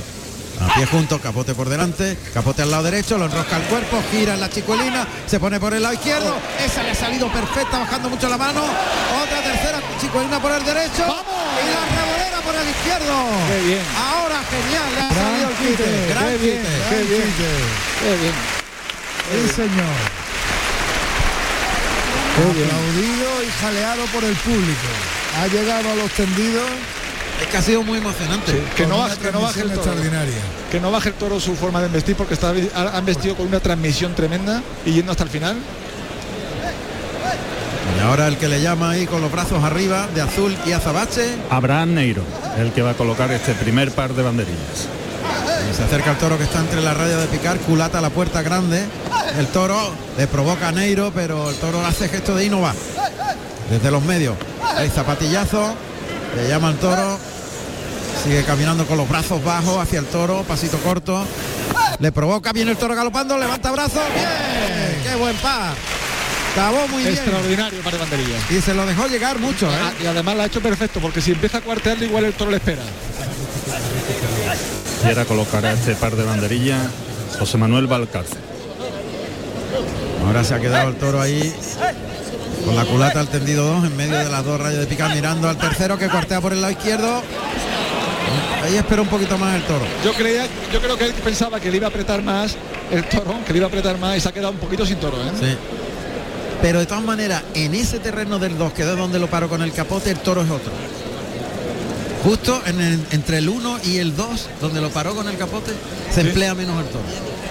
En los, en los medios ha pegado 5 o 6 arrancas con una transmisión tremenda. ¿eh? Totalmente. Pero ahí le cuesta más. Allá va por el lado derecho, vamos a ver. Qué bien. ha ido largo, sí. Lo está lidiando bien, para adentro, para adentro. Manuel aprieta. Ángel Gómez, el que está lidiando este quinto toro de la tarde. Ahí, muy bien, sacarlo para afuera, desde las tablas para afuera. Ahí el toro aprieta para adentro. Ahí en ese, ese lance muy bueno. Se ha quedado en el segundo, en la segunda raya. Neiro que le llama desde los medios. Se pone como unos 15 metros de frente. Se va caminando de frente al toro, se va a ir por el lado derecho, pero él sigue de frente con los brazos bajos, caminando hacia el toro. Se frena, cuartea por el lado derecho, gran par, gran par de Abraham Neiro. Sí, señor. Qué bonito cuando las cosas se hacen con tanta verdad, con tanto sentimiento. Y además, eh, es que le ha hecho perfecto porque si empieza a cuartear antes del toro, eh, el toro seguramente lo hubiera frenado. Y, y han- le han dado, qué bien, qué bien. Ahí saluda a Abraham Neiro. Le ha llegado muy cerca el toro para, para, para provocarle, ¿eh? Sí, Le ha se- llegado muy cerca. De frente. Me ha recordado de vez en cuando lo que hace Diego Ventura, ¿no? Que se mete ahí, se para con el caballo delante y te mete en unos terrenos comprometidos y luego cuartea. Pues precisamente lo que ha hecho Baranero no es nada fácil, porque, va? porque en esas distancias no, la reacción del toro, como, como, como no sea la que tú esperas, te sorprende. ¿eh? Pues le va a brindar a Roca Rey porque viene cojeando con una venda. Roca Rey que ha salido de la enfermería y le ha llamado para que salga y sale Roca Rey con un vendaje en el muslo derecho. Se destoca la montera al torero peruano y Emilio de Justo le brinda el toro.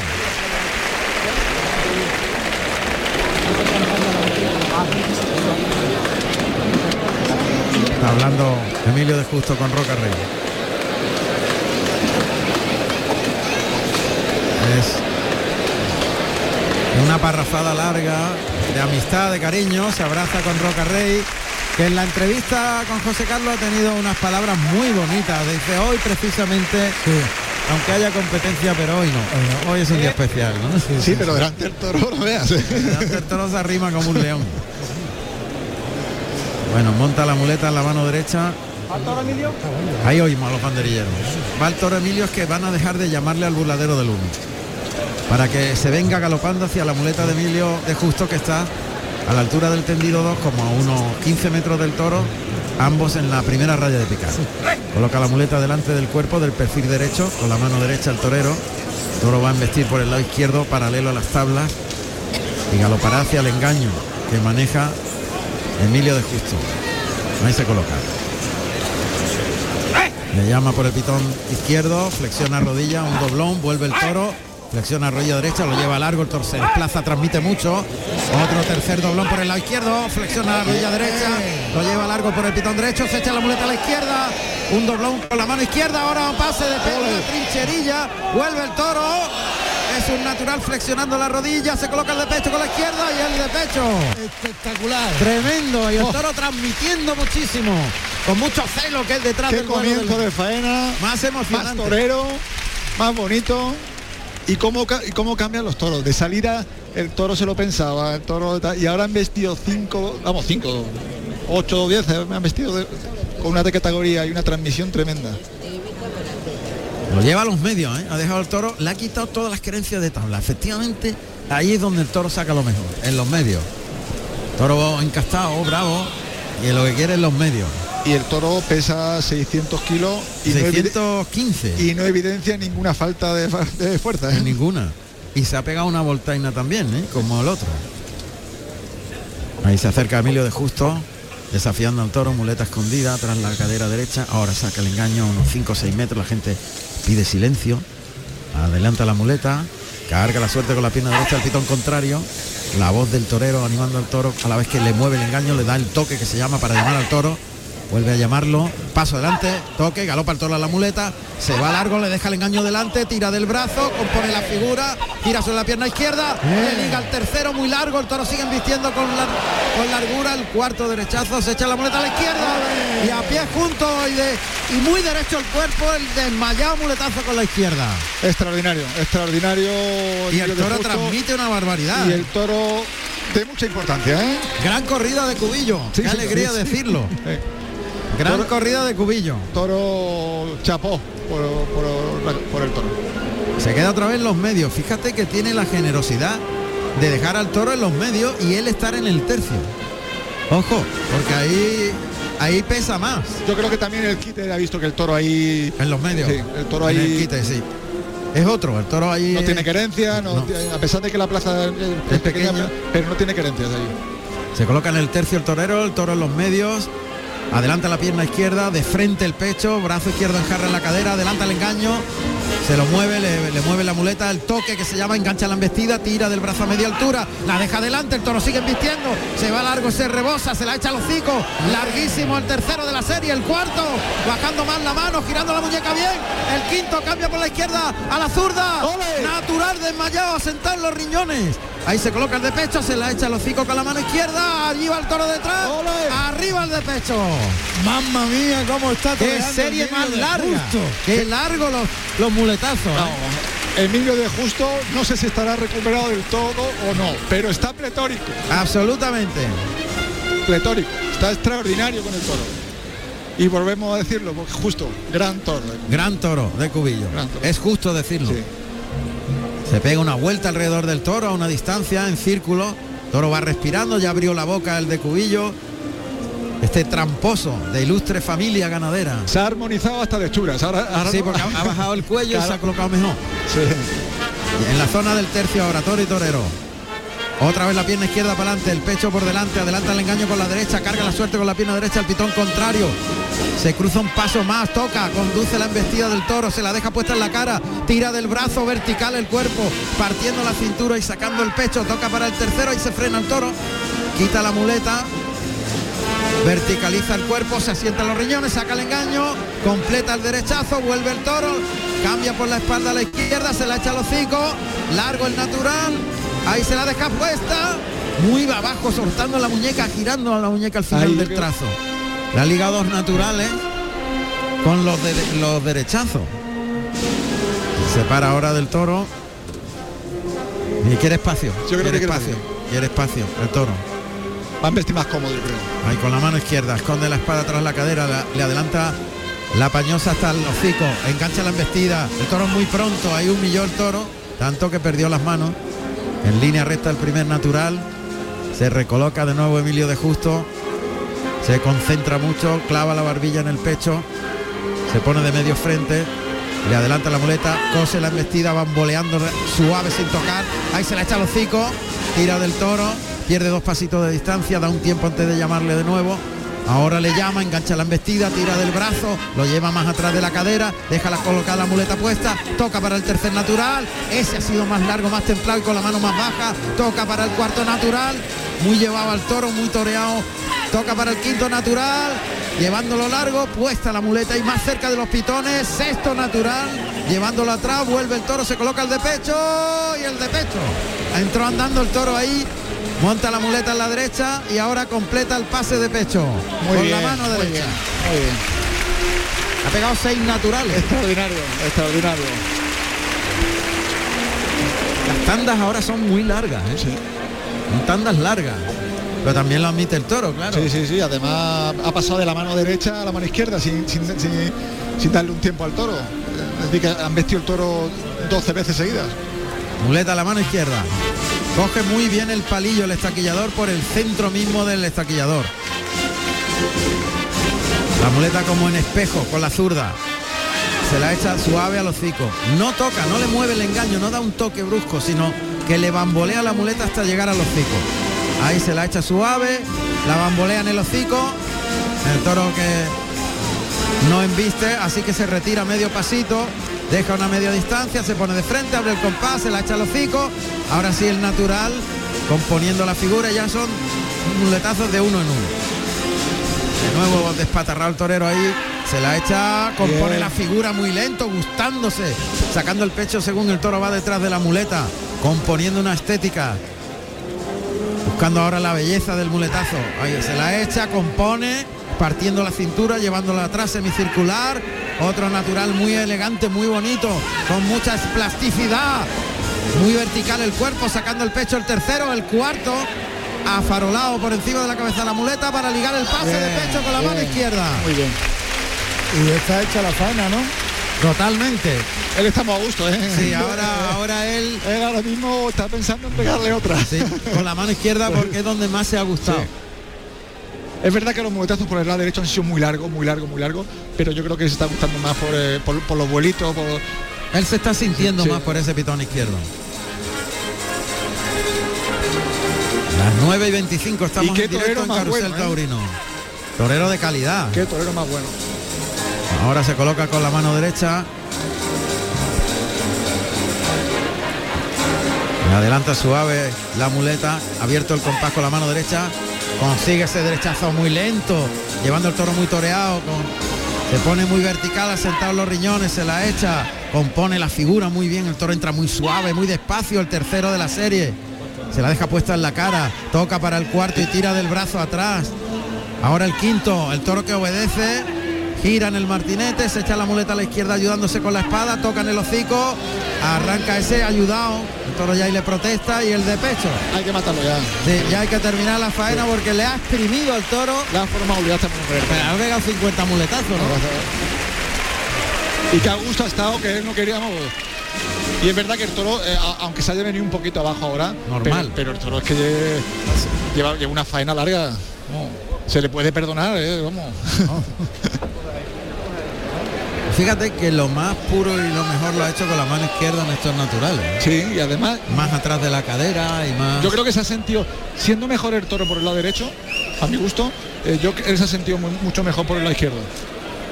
También le pasó en el primero, ¿eh? que por, con el natural, cuando además dejó el estoque También te digo una cosa, aunque parezca una tontería lo que voy a decir, con la mano derecha el esfuerzo del cuello es mucho mayor que con la mano izquierda. Hombre, Pesa ya- mucho más la muleta y el cuello se contrae más y, el- y está más rígido. Con la mano izquierda bambolea Sí, suave hombre, y no- pesa- no pesa pesa, menos, eh. la muleta. Pesa menos. Y esas cosas parecen que no, pero los toreros la sienten. Vamos, Y ahí, es así. Vamos, no, totalmente. Hay toreros que le- cuando se le cansan la, sobre todo los que empiezan, los novilleros que no entrenan mucho, les pesa la muleta y ya no las pueden controlar con la derecha. Y los debiluchos como yo. o como yo.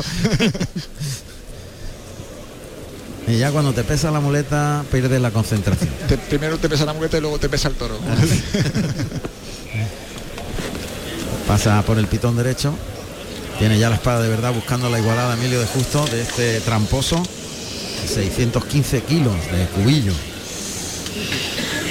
Adelanta el engaño, dándole con la punta de la espada hacia adelante el vuelo para colocarlo cerca de la pezuña izquierda. Ahora se ha colocado el toro, fíjate. Ahora está mejor colocado. En la suerte contraria, costillar izquierdo del toro a las tablas. Sobre la segunda raya oímos a de justo. Que va a adelantar el engaño a atacar. Ahí va. Se ha dejado el brazo atrás. Ha atacado con el cuerpo y ha encogido. No pasa nada, el brazo. Se ha encogido un poquito el brazo y ha cogido hueso. El brazo para adelante le van a De todas maneras está el toro un poco cizabeante, ¿no? Lo ves ahí un poquito. Como inquieto, Sí, como moviéndose. No está cómodo el toro, ¿no? Segundo intento esta vez en la suerte natural. Ahí está perfilado. Le va a adelantar el engaño. No está el toro, ¿eh? Está cómodo, ¿no? No. Pues no vea la estocada que le ha dado contraria, un poquito contraria. Hacia el lado contrario donde entró levemente. Pero ahí está el toro en tierra ya, ¿eh? el toro moviéndose. Emilio de Justo, mm, a mi gusto, es de los toreros que ejecuta la suerte de matar con más pureza. ¿eh? Sí. Ahí está ya moviendo al toro, Neiro al pitón derecho. Venga, échate, hombre. El toro se va a echar. El toro está. Ahí le oímos. Se echa el toro, se echó el toro. Bueno, Y vamos, vamos, dice Emilio de Justo. Yo creo que le va a cortar una oreja. Hombre, como mínimo, ¿no? Hombre. Vamos a ver qué pasa. Eh, ya no solo. eh, vamos, el pinchazo. Hace un pinchazo en todo lo alto. Y es que, y es que ha, ha estado sens- sensacional con Ha el estado toro. muy bien con el toro. El pinchazo ha sido en lo alto. Y le va a dar la oreja, que duda cabe. A ver el presidente hace. No te hagas el remolón, que le estamos pidiendo la oreja. No, hombre, y además. Sigue la petición, los caballos tordos hispano-bretones se van a llevar al toro. El presidente se asoma a ver el número de pañuelos. Oreja. Pues tres orejas para Roca Rey. Ya me estaba asustando el presidente. ¿eh? No, me hubiera, hubiera sido. Hombre, se hubiera disgustado más de uno, ¿eh?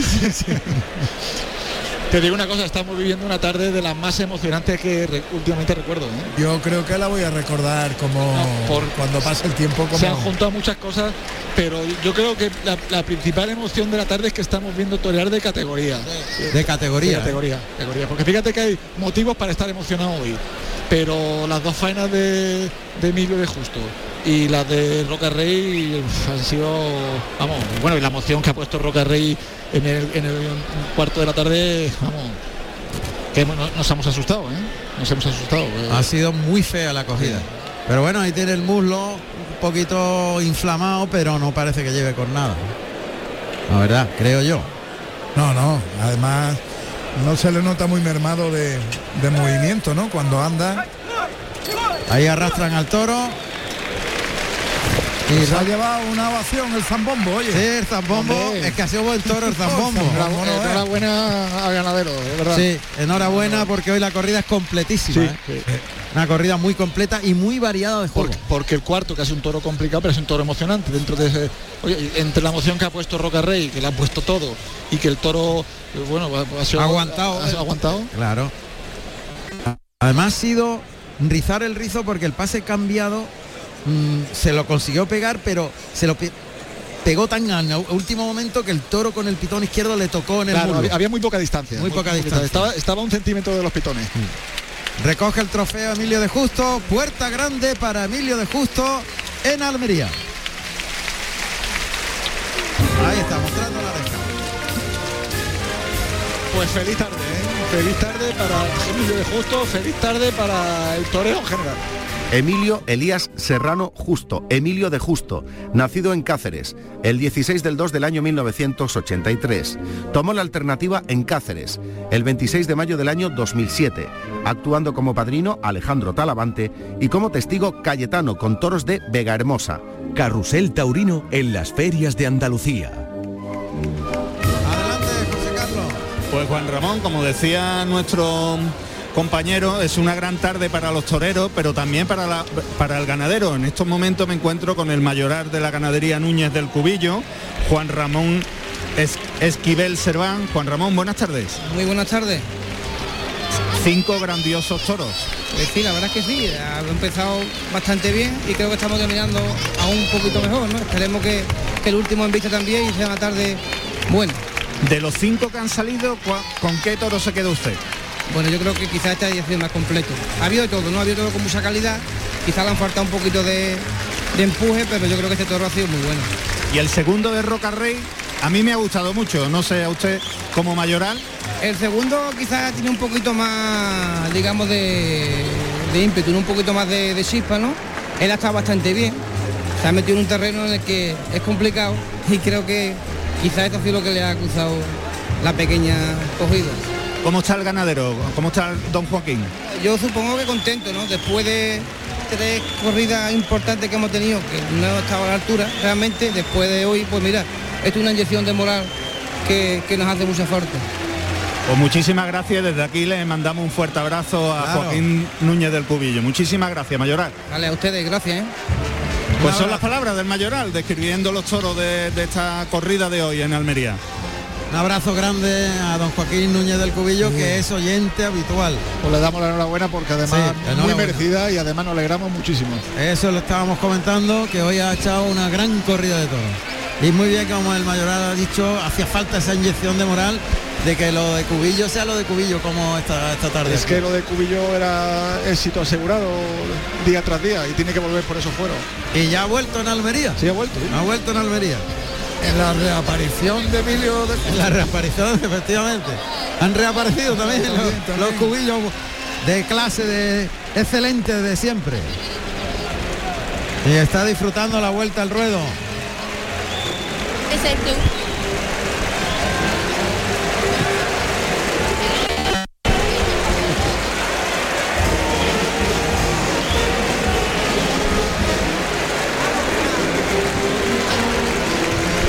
Bueno, pues anda que la cantidad de prendas que le están soltando es menuda. Ahora pasa por la puerta grande y está súper feliz. Está contentísimo. eh, imagínate lo que habrá pasado todos estos meses por la cabeza de Emilio de Justo, viendo a los compañeros triunfar, viendo eh, la temporada que va pasando. Eh, los toreros que estemos en heridos eh, sufrimos mucho en la cama, ¿eh? Sufrimos Claro, mucho. hombre, claro. Esto es, esto es muy- el toreo es muy competitivo. eh, lo de Roca Rey, bueno, eh, Roca Rey no es que lo diga con la boca chica, estará muy contento de, de que triunfe Emilio de Justo, pero está deseando que salgas esto. Claro, claro, para rematar el El toreo, el toreo es de las profesiones más competitivas que vamos. Recoge un poquito de arena del albero de Almería, lo besa y se va a los medios. Pues tú también lo pasaste muy mal. Bueno, sí, lo pasé mal y además he estado en, en mi época en activo, eh, estuve meses parado y, y ves como otros compañeros te sustituyen y eso. Tuviste un percance muy serio. Sí, el último me quitó de- de- del- del toreo, pero bueno, Estoy bien. en Madrid, creo no, el último fue en Albacete. En Albacete. Albacete, con Tendero iban, ¿no? Con Miguel Tendero una cornada en la cadera y estuve ahí al límite de poder reaparecer, pero bueno, mira, ha quedado bien para hacer vida normal. Estoy, estoy muy agradecido a la profesión. Al límite de no poder andar casi. bueno, pero estoy muy agradecido a la profesión. Pero te has recuperado totalmente. No, totalmente no. No. Si no, estaría ahí abajo. Estaría abajo. qué fuerte fue, ¿no? Sí, sí, sí. Pero bueno, es lo que tiene el, el toreo. El toreo tiene, tiene grandeza por muchos sitios y también ese punto de, de tragedia que con la. Sí, por, por eso. Por eso emociona tanto, por eso estamos hoy tan emocionados con la reaparición de Emilio de Justo, por eso nos, nos hemos asustado tanto con la acogida de, de Roca Rey y el toreo es emoción. Si le quitamos la- eh, una pizca de emoción ya esto no, no parece lo mismo. En Madrid Bueno. también cobró, ¿eh? Bueno, nada, yo, yo es que era muy torpe. Clarines y timbales para que salte al ruedo el último toro. En Almería, cuando faltan 24 minutos para que den las 10 de la noche. Hoy torpe, dice. Qué grandes tardes le he visto yo también. ¿Y yo? A Juan José Jiménez. Ahora lo paso mejor aquí con vosotros. eh, Por lo menos más tranquilo, ¿no? Sí, sí, además. Bueno, vamos a ver qué pasa con este sexto toro. Tres orejas lleva ya Roca Rey. Van a salir los dos en hombro. Asegurada la puerta grande para los dos toreros en el mano a mano. Hablaba del remate de la feria de Málaga, ¿eh? que, fue importante que rematar la feria. tal cual. Vamos, nos queda un toro, pero yo creo que, que el remate también aquí es muy, muy importante. ¿eh? Sin duda. Esta- este remate es muy importante. Sí, sí, además la gente, la gente va a salir contentísima, emocionadísima, porque es una tarde, lo vuelvo a decir, aunque me ponga pesado, muy emocionante. Una tarde sin duda en la que la emoción del toro. Ahí está, el sexto y último toro para Roca Rey. Vamos a oír los datos del sexto toro.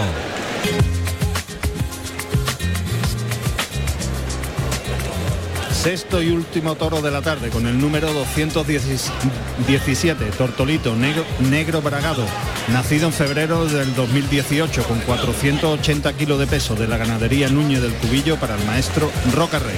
Carrusel Taurino. Me gusta el toro de Chura, ¿eh? Variadísima la corrida de Chura, ¿eh? Variadísima. Y ha, eh, y ha tenido que ser muy complicada de, de. Ahí está Roca Rey a pie juntos, lanza a la Verónica, ahora se le quedó corto, así que lo tiene que dejar ir. Le está doliendo la pierna, ¿eh? él no está completamente. Se ha llevado un trompazo terrible, ¿eh? Toro se va ahí galopando pegado a las tablas hacia el burladero de matadores. Roca Rey que despliega el capote por el pitón derecho, pasa el toro que sigue su camino. Sale un capote del burladero del 1, pero el toro sigue, pasa por la puerta grande, ahora se vuelve. Va a venir por el pitón izquierdo. Ahí remata el toro en el burladero del 1. Galopa por el pitón izquierdo, abre el compás. Con la mano de fuera bajita. Lleva y conduce la embestida a la Verónica por el lado izquierdo, ahora por el derecho, muy vertical el cuerpo. Paso adelante, camino hacia el centro del ruedo. Viene el toro por el lado izquierdo, muy entregado. Baja mucho el capote vertical, el cuerpo a pie junto. Al delantal casi por el lado derecho. Vuelve el toro por el izquierdo, a pie juntos también. Con medio capote. Ahí intentando bajarle mucho las manos. Roca Rey que llega a los medios. Otra vez saca los brazos como si fuese una muleta por el lado izquierdo a pie juntos. Bien. Y la media, muy vertical y de frente el cuerpo, juntando las manos detrás de la cadera derecha.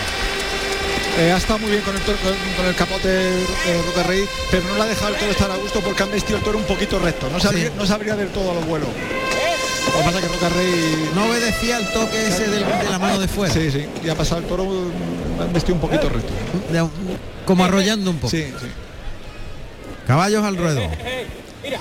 Pues el, el picador de este sexto toro de la tarde es Manuel Cid, que va vestido de azul marino y oro y monta a Romeo y está en la puerta José Manuel Quinta, vestido de verde y oro y monta a segundo. Roca Rey que está dirigiendo al toro hacia el caballo de picar. Toro que se va al caballo de la puerta y Paquito Algaba que le ha hecho el quite, le ha echado el capote y, le- y lo ha cortado. Venía el caballo de la puerta que está aquí en Toriles. la ha hecho perfecto, eh, aunque me ha dado la sensación de que a Roca no le ha hecho mucha gracia porque Roca quería que se picara el toro ya. Sí, cuanto antes mejor. Aunque fuese el de la puerta. Sí, lo que pasa que bueno, yo entiendo perfectamente al compañero y No, las cuadrillas están dando una gran tarde. ¿eh? Hoy Lo vamos a ver- que el éxito de los matadores. hoy vamos a ir de siendo- aquí toreando todo. Pues está sueltecito, un poquito avanto, va a su aire, el toro se va sueltecito, pero no tiene mala condición. No, no, no, no, además, además el toro cuando se temple va a dejar de vestir más recto, porque el toro el tema que coge un poquito de velocidad y yo creo que le cuesta abrirse. Ahí va, y cuando Ahí, lo engancha ahí, delante ahí, humilla ahí, al toro. ahí, ahí, ahí venía enganchado. Cuando el capote va al hocico es otro toro. Allá va el topetazo en el centro del peto. Cuidado que levanta de mano el caballo, lo va a derribar, lo va a derribar, le empuja, aguanta el caballo, lo va a derribar, pero aguanta y aguantó en el último momento. Romeo es el caballo. Romeo es figura también. Ha aguantado al límite, lo cogió por los pechos y lo levantó y corría para atrás el caballo sobre las patas, aguantando la empuje del toro. Encima brava la corrida en el caballo, ¿eh? Sí, sí, brava, brava en el caballo. Muy bien, ¿no? Roca Rey no ha querido torearle ahora mismo porque el toro ha salido del caballo un poquito, eh, bueno, trastornadillo del, del- del- del chocazo. Le ha pegado un chocazo muy Sí, fuerte. sí, y yo creo que le está viniendo fenomenal estar ahí paradito. Va recuperando el Sí, toro. ahí, ahí, ahí. Cuando ya se retiran los picadores, Por cierto, qué, qué- qué buen capotero el que está delante de Antonio Manuel Punta. punta, sí. Y qué buen torero, que yo lo vi de matador y, y- y- Muy buen torero. muy buen torero. Pues va a lidiar a este toro Antonio Manuel Punta. Que va vestido de turquesa y plata. Cuidado, cuidado. Ha venido el toro ahí. Está sueltecito el toro por la plaza. Hay que fijar lo que es lo que hace a punta. Allá va. Francisco Durán Viruta colocará este primer par de banderillas. Ahí lo deja con facilidad. Los dos palos arriba, palos blancos. Y se prepara Paquito Algaba. Ahí va, cuartea Algaba por el lado izquierdo. Rápido, deja los palos. Va la lidia muy rápida, ¿eh? Sí, el, el toro está sueltecito y tampoco puedes dejarle que vaya a su aire. Entonces, mm, si lo deja, pues, se va con Emilio de Justos. Entonces, yo creo que Antonio Manuel Punta pues, está acertado porque si alguien tiene que dirigir a Lidia es él, ¿no? Va a cerrar Viruta, que se va a los medios ahora. Toro se ha quedado frente a la puerta grande, tendido sur de la plaza. Tendido 1-8. Bien. Bien, echando el capote abajo, muy vertical el cuerpo de Antonio Manuel Punta en ese lance para colocar al toro, el cuarteo largo por el lado derecho. Bien. Y Viruta que deja los palos con facilidad y muy bien y el público que le ovaciona. Además nos alegramos mucho porque lo vemos totalmente recuperado. ¿eh?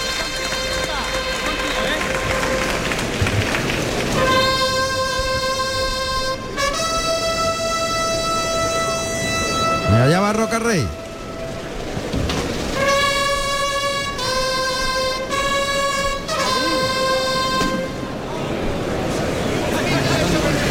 Eh, Roca Rey con, con la despaciosidad que, que va el toro le viene fenomenal al toro. Sí, pues recupera entre tanto. Claro, Ahí en el tendido 7 se ha quedado el toro. Se va a los medios Roca Rey, ¿eh? Se va a los medios Roca Rey. Por ahí oímos la respiración del toro. Oye, lo he me he arqueado con el todo. Ahí se pone de perfil, perfil izquierdo al toro que se va por Roca Rey. La péndulo, péndulo por la espalda, sin moverse. El toro que se vuelve, otra vez el perfil izquierdo, saca la muleta por la espalda. Segundo, pase cambiado por la espalda, liga a pie junto el pase de pecho. Otra vez le da el perfil izquierdo, mantiene la muleta caída en el brazo derecho. El toro lo que ve es el perfil izquierdo, le pega un toquecito hacia atrás con la muleta. Roca Rey, el toro se ha quedado a unos 6-7 metros de distancia. El toque y la voz a la vez del torero, que da un paso adelante y se cruza. Ahí el toro, ahora es el derechazo, gira, se coloca otra vez con el perfil izquierdo, pendulea la muleta por la espalda, pase cambiado prácticamente con media muleta. Ahí se la echa al pase de pecho, a pie junto, no mueve la zapatilla. Uy, le pasó por la espalda, cambia la mano izquierda, le pega el muletazo con la izquierda y el de pecho. ¡Qué barbaridad! Bueno, increíble. ¿Has visto lo que ha hecho? Qué pasada. Y anda que se aburre, ¿eh? Sí, sí. Anda que se aburre. además ha empezado a pegar un pase cambiado, el toro se ha desentendido de él, luego la pega otro, hasta que no la ha formado un lío no ha parado, ¿eh? Vamos a ver, se mantiene el toro ahí en el centro del ruedo. Toro que tiene movilidad, ¿eh? Ahí está el toro con la muleta en la mano derecha que se va detrás del engaño. Se vuelve al revés ahora. Uh, cuidado vaya a rajarse. Toca de nuevo, el toro se abre ahí, se la deja delante. Está mirando un poquito a tablas el toro. Haciendo cositas. Se desentiende de vez en cuando, Vamos a ver. Pero se desentiende lo justo para que para poder buscarlo, ¿eh? que no, no es que El toque adelante lo lleva largo, se la deja puesta, le liga el segundo derechazo, Bien. sigue el toro embistiendo, cambia por la espalda a la zurda, al de pecho y largo al de pecho. muy bien, muy bien. Nada, Cubillo no quiere fallar hoy, ¿eh? No, no, hoy no va a fallar. El toro tiene mucha movilidad y se queda, ¿eh? Tiene- el toro tiene bastante más virtudes. El defectito ese de, de irse a lo mejor eh, desentendido en algún muletazo, pero luego viste con calidad. Y además con transmisión, Sí. porque va galopando. Y luego pronto, tiene, es que te- de- Ahí está Roca Rey en la zona del tercio frente al tendido de sol. El torero en los medios, el toro muy cerca de la raya de picar, mira hacia el centro del ruedo del animal que galopa hacia la muleta, tira largo del brazo, el toro se rebosa muy largo. Ahí se va en el segundo, ya se vuelve al revés. Deja colocada la muleta. Tiene puntito a querer irse. claro, ese, ese- Ahí ese derechazo puesta en la cara. El toro se desentiende y se pone a mirar a otro lado. Vuelve el toro al lado contrario. El toque en el hocico. Sigue tirando del toro. El toro que se desentiende cada vez que va dirección a tabla. Algo le ha dicho a los que se están moviendo por el callejón. Molinete con la mano derecha. Y el pase de pecho. Bien. Bueno, pues nada, ese, ese puntito de desentenderse está desluciendo un poco. Sí. Está desluciendo un poco. Sí, un poquito sí porque le quita importancia. Y además le quita ligazón. Sí, luego tiene, fíjate la, la- la paradoja, luego cuando embiste, cuando embiste contra querencia, embiste con calidad. Y Claro. cuando embiste a favor de querencia, pues coge. Es cuando se va sueltecito. Coge la de Villadero. Así que lo pone más en los medios el torero. A pie junto a una trincherilla ayudándose para ligarle el natural. Bien. El toro que vuelve ahí, le baja mucho la mano, gira la muñeca muy bien, le liga el tercer natural, el toro ahí sigue en los medios y se queda más. El cuarto natural, vuelve el toro, se encuentra el engaño, termina por arriba, se coloca el de pecho, es trincherilla por abajo, gira la muleta y la enrosca el cuerpo en el molinete. Y ahora se cruza para el de pecho, pase de Bien, pecho. Bien. Bien, aunque sigue desentendi- desentendiéndose un poquito, pero ha re- eh, en, los, en la primer- en los primeros tres muletazos el toro ha, embestido con calidad. Sí, ¿eh? ahí en los medios. Sí, sí, sí. Hay que dejarlo ahí donde está, justo Pero, en el centro. pero lo que comentamos, que esta plaza está coqueta, que la- las tablas están muy cerca de los medios. en un pa- Todo está muy cerca. Sí, sí. Y Roca Rey que vuelve a los medios para un molinete a pie junto con la mano izquierda. Va a adelantar el engaño para torear con la zurda. Toro en el tercio, el torero más en los medios. Toro en vista en primera instancia hacia los medios.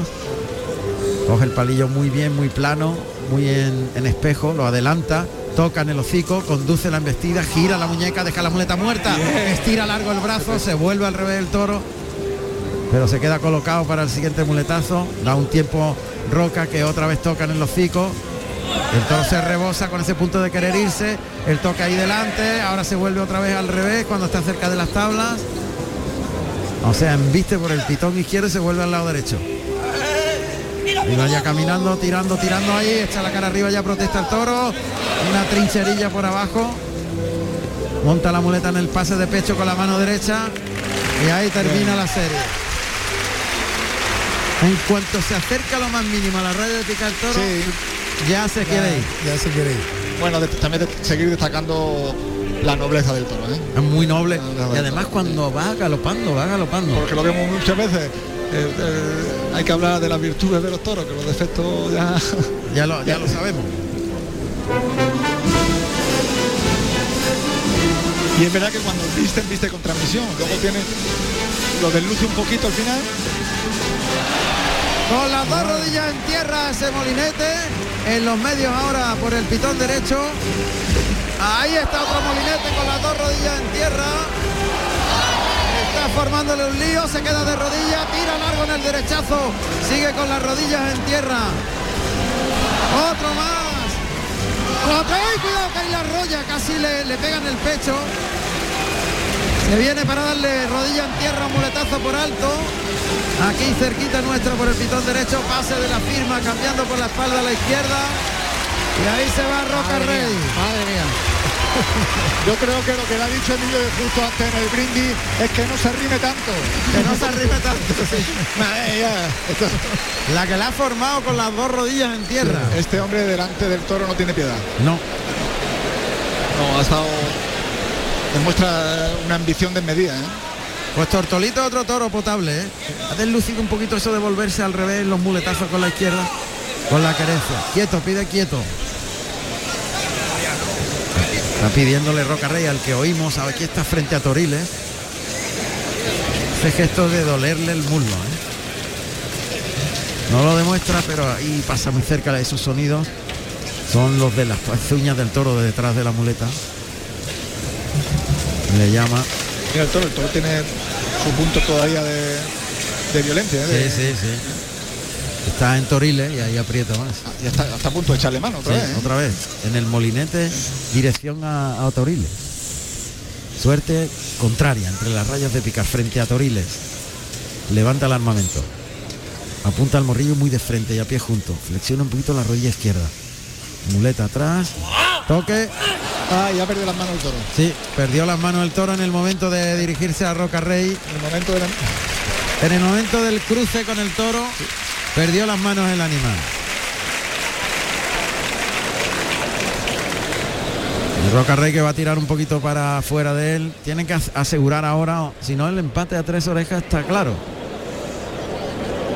Pues mira, no estaría mal. No, Otra vez la suerte contraria, esta vez en la primera raya de picar, muy cerca del tendido 2, paralelo a esas tablas.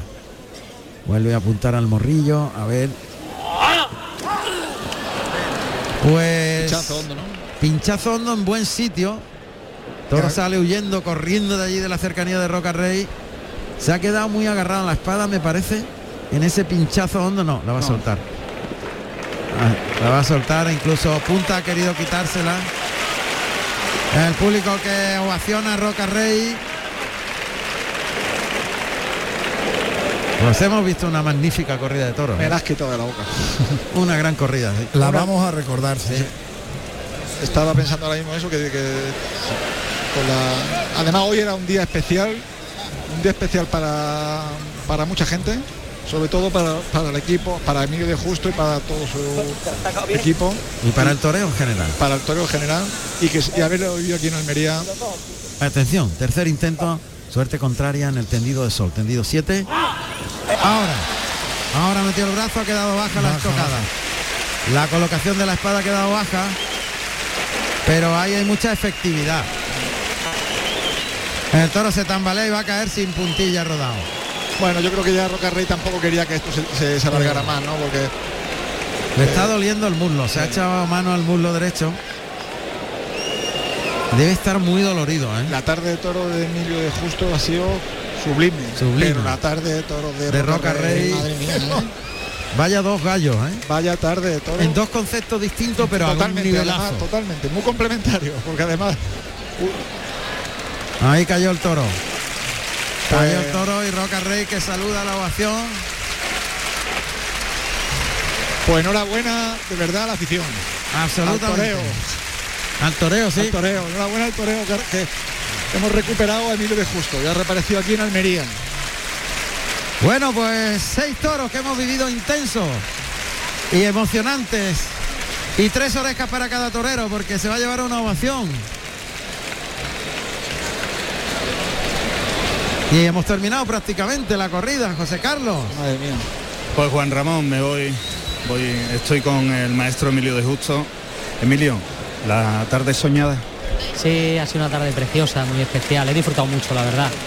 Eh, soy consciente de que todavía no estoy al 100%, pero creo que, que bueno, que le he puesto mucha entrega, mucha ilusión y toda mi verdad y, y ha sido para mí un triunfo muy especial y de las tardes más bonitas de mi vida por, por lo que significa volver después de cuatro meses tan duros. ¿no? Y una gran recompensa por tanto esfuerzo. Sí, hombre, yo creo que sí, yo creo que la recompensa está ahí, ¿no? El ser capaz de vestirme de torero, de hacer el pasillo junto a Andrés Rocarrey, que es un torero ahora mismo que está en un momento extraordinario y ser capaz de, bueno, de poder triunfar y de poder dar una tarde de toros tan bonita y tan importante, creo que me voy muy satisfecho y sobre todo con la moral por la nube eh, para seguir creyendo en mí y seguir trabajando para ponerme a, a- a tope. Pues maestro, muchísimas gracias y enhorabuena por todo. Gracias a vosotros. Emilio de Justo, que se va satisfecho cuando ahora sale Roca Rey, Montera en mano, a saludar al público de Almería que le tributa esta fuerte ovación que se oye de fondo. Tres orejas para cada torero. Y no se va nadie de la plaza, ¿eh? No, claro que no. Quieren ver salir en hombros a los tres, a los dos toreros. A Emilio de Justo y a Roca Rey, que han igualado el número de trofeos. Lo que pasa es que Roca Rey lo veo muy dolorido, no sé. No está ninguno de los dos para salir a hombro, ¿eh? No, es verdad que no. ¿eh? No, no están los dos para salir a hombro. Digo físicamente. Sí, sí, físicamente. Pero a ver qué deciden. La puerta de la se la han ganado, vamos. Preciosa tarde. de Con la- creces. Maravillosa. La faena del primer toro ha sido bellísima. De una lentitud y de una belleza estética extraordinaria. Ahí están los toreros dándose la enhorabuena, Y la tarde, comentando. la tarde de Roca Rey de figurón del torero. Figurón total, como la de Málaga, del mismo estilo. Están los toreros ahí dándose la enhorabuena, que es lo que se hace, se haya triunfado o no. La enhorabuena se da por salir a pie. Muchas veces cuando no ha habido éxito y el, el público ve cómo se dan la enhorabuena y los abrazos y se felicitan, eh, se extrañan un poco. pero, eh, este- el tema de la enhorabuena es salir por su propio pie de la plaza. Pues sí, la verdad que sí. La verdad que Y si ya es con el triunfo que han tenido estos dos toreros, pues mucho más. y a, pues, a, Ro- a Roca Rey hay que darle la doble enhorabuena porque Se abrazan los dos, Juan Ramón. Sí. Y bueno, ahí creo que van a salir andando. ¿eh? Sí, van a salir andando. No está el horno para bollos Eso es, eso y para despliegue físico. Ah, pues sí. Pues Están subiendo en hombro a Roca Rey Pero y bueno. también a Emilio de Justo. Nada, aquí no se libra nadie. el final. Ahí van, en hombros. Así que Hasta inician la vuelta al ruedo en hombros. no se puede acabar una tarde de toro Claro. como esta más bonita. No Ahí se va. alivian, no se alivian, alivian ni al final. Nada, ahí van en hombros los dos toreros. Y como siempre en todas las plazas, rodeado de juventud. Claro, todos los chavales que salen ahora a dar la vuelta al ruedo. Emilio de Justo y Roca Rey. Pues qué imagen más bonita, ¿eh? Sí, y muchos chavales, gente Qué joven. imagen, qué imagen más bonita. Sí, vestidas de faralaes y, y como si y más, hay más chiquillas que chiquillos. Sí, sí. Muchas chiquillas y eso está bien. Lo que nos decía de su hija. Claro, claro, Y de la tuya, y de la mía. Sí, sí, sí. Además, mucha gente joven en la plaza, ¿eh? Porque mucha gente joven. Eso es muy importante para el futuro. Ahí van dando la vuelta al ruedo los toreros que se van al centro del ruedo para salir por la puerta grande de la Plaza de Toros de Almería. Y nosotros os damos las gracias de todo corazón. Ya sabéis que nos tenéis en la Feria de Linares. Vamos a vivir ese acontecimiento del 75 aniversario de, de la muerte de, de De Manolete en Linares con los Miuras. De don Manuel Laureano Rodríguez Sánchez. Ahí está, paisano suyo, digo, tocayo suyo. Bueno, pues gracias a todos vosotros. Insisto, el próximo fin de semana estaremos en directo en Linares en Carrusel Taurino. Y gracias, por supuesto, al ingeniero Antonio Barroso, que ha hecho un trabajo formidable como siempre, que saluda ahí, aunque no le vean. Saluda desde el tercio. Casco en mano, saluda a cascos en mano. Y muchísimas gracias al Fórmula 1 de la técnica, José Manuel Zapico. Y gracias también a José Carlos Martínez Sousa, que está todavía en el callejón. José Carlos. Muchas gracias a vosotros.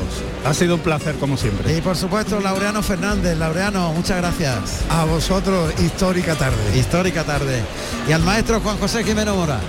Enormemente agradecido por, hacer, por dejarme vivir una tarde de toros como esta con nosotros. Maravillosa. Y el agradecimiento a toda la gran familia de Carusel Taurino, a Canal Sur Radio y a RAI que han estado hoy con la tauromaquia viviendo el acontecimiento de la reaparición de Emilio de Justo en la Plaza de Almería, nuestra Andalucía. Tres orejas, tres orejas, Roca Rey, gran éxito y gran corrida de Cubillo. ¿Se puede pedir más? Pues a lo mejor en Linares. Allí nos encontramos. Un abrazo, buenas noches. Carrusel Taurino con Juan Ramón Romero.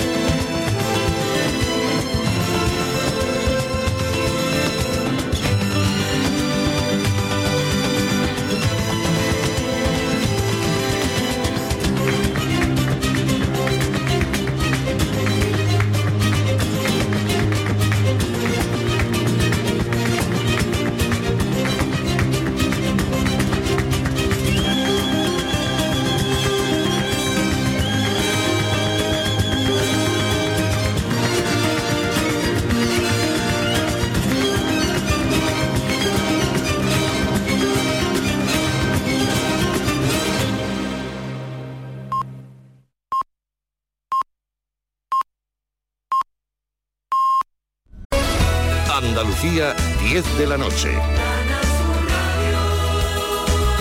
Noticias. Dos mujeres han fallecido y otras siete personas han resultado heridas de distinta consideración en un accidente de tráfico provocado por un vehículo que circulaba en sentido contrario por la autovía A4 a la altura de Jerez. Ha ocurrido a primera hora de la tarde y aún se investigan las causas por las que el turismo se desplazaba en sentido contrario. Las fallecidas son dos mujeres de 56 y 75 años y entre los heridos hay un niño de 6 y tres jóvenes de 16. Todos han sido trasladados a distintos hospitales de la provincia. No ha sido el único accidente registrado este domingo en la comunidad. En la A394 en Utrera, en Sevilla, 10 personas han resultado heridas de distinta consideración en una colisión frontal en la que se han visto implicados tres turismos. En Barcelona, mientras tanto, indignación tras el atropello de nueve ciclistas en la localidad de Castelbisbal por parte de un conductor que se dio a la fuga tras arrollar al pelotón. Dos de ellos han muerto y tres más están heridos graves, eh, mientras que hay varios heridos más de diversa consideración. La policía ha localizado en Martorell el coche y aún se trabaja para localizar al conductor. Por lo demás, el fuego que ha calcinado casi 20.000 hectáreas en Castellón permanece aún activo, pero los bomberos ya han logrado estabilizarlo. Las altas temperaturas registradas este domingo eh, no han impedido que los bomberos hicieran esa labor. Afortunadamente todos los vecinos, además de distintas localidades que habían sido desalojados, ya han vuelto a sus viviendas. El presidente del gobierno, Pedro Sánchez, visitará mañana las zonas afectadas. En Andalucía, el Infoca ha dado por controlado el incendio que se había declarado en el municipio malagueño de Antequera y que había obligado a cortar incluso durante unas horas parte de la autovía A40 45 en sentido Córdoba. La Archancha ha reducido al vecino que desde primera hora de la tarde se había atrincherado con un hacha y un machete en el bloque de piso donde residía en el centro de Vitoria. El hombre había provocado un incendio, daños materiales en el edificio y había cortado la luz. Tras intentar durante más de cinco horas que depusiera su actitud, los agentes han entrado finalmente al bloque que había sido desalojado y han detenido a este hombre.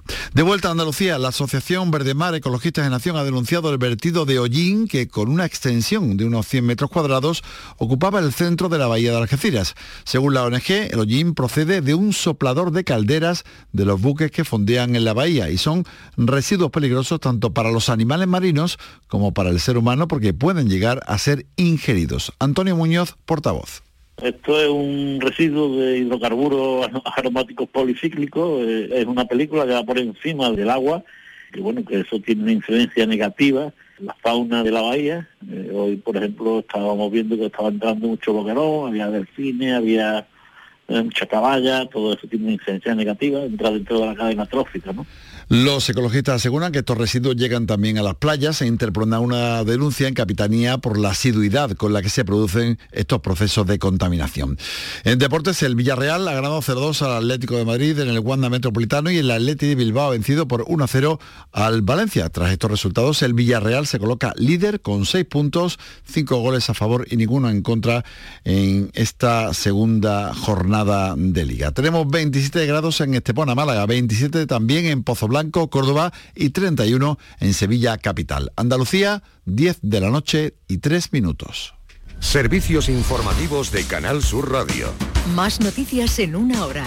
Y también en RAI y canalsur.es.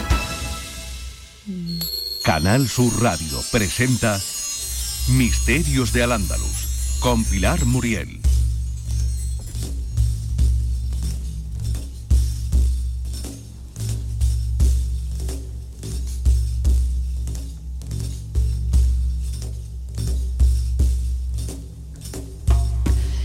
Estoy encantada de compartir contigo los próximos minutos en, lo, en los que lo enigmático se convierte en el absoluto protagonista de esta serie con la que estamos sondeando la totalidad de nuestra comunidad autónoma.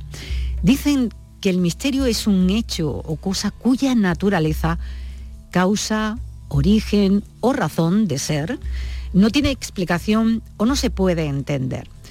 Y ciertamente resulta complicado para nuestra mente comprender o darle una interpretación que la satisfaga cuando nos encontramos con casos como los que nos trae Antonio Pastor. Él, además de presidente de la Sociedad Española de Parapsicología, también es coordinador en Málaga de la SEIP, que es la Sociedad Española de Investigaciones Paranormales. Está especializado en transcomunicación instrumental y lleva casi 20 años investigando en decenas de lugares eh, por muchos rincones de España, donde se ha encontrado con numerosos casos que tienen difícil explicación y que demuestran que cualquier persona puede estar expuesta al poder del más allá. En esta primera intervención nos sitúa en una fábrica, creo que es una fábrica de azúcar, y eh, se le conoce como la fábrica de San Joaquín. Hablamos con él, hablamos con Antonio Pastor y a ver con lo que nos encontramos. ¿Cuál es la historia de este lugar, la fábrica de San Joaquín, Antonio?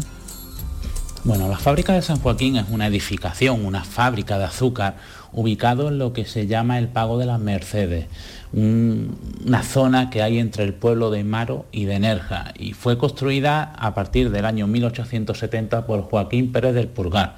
Esos, esos terrenos los heredó de su madre, Soledad Ruiz de Molina, y la obra de la fábrica finalizó en 1884 para lo que es la obra, para que nos pongamos un poco en lo que es la línea temporal de lo que pasó con, ese edificio, tuvieron que pedir un préstamo a banco hipotecario, una hipoteca de 500.000 de las antiguas pesetas, y esa hipoteca los herederos de Joaquín no pudieron soportarla y la, fábrica, digamos, pues quedó, se la quedó de, como propietario el banco.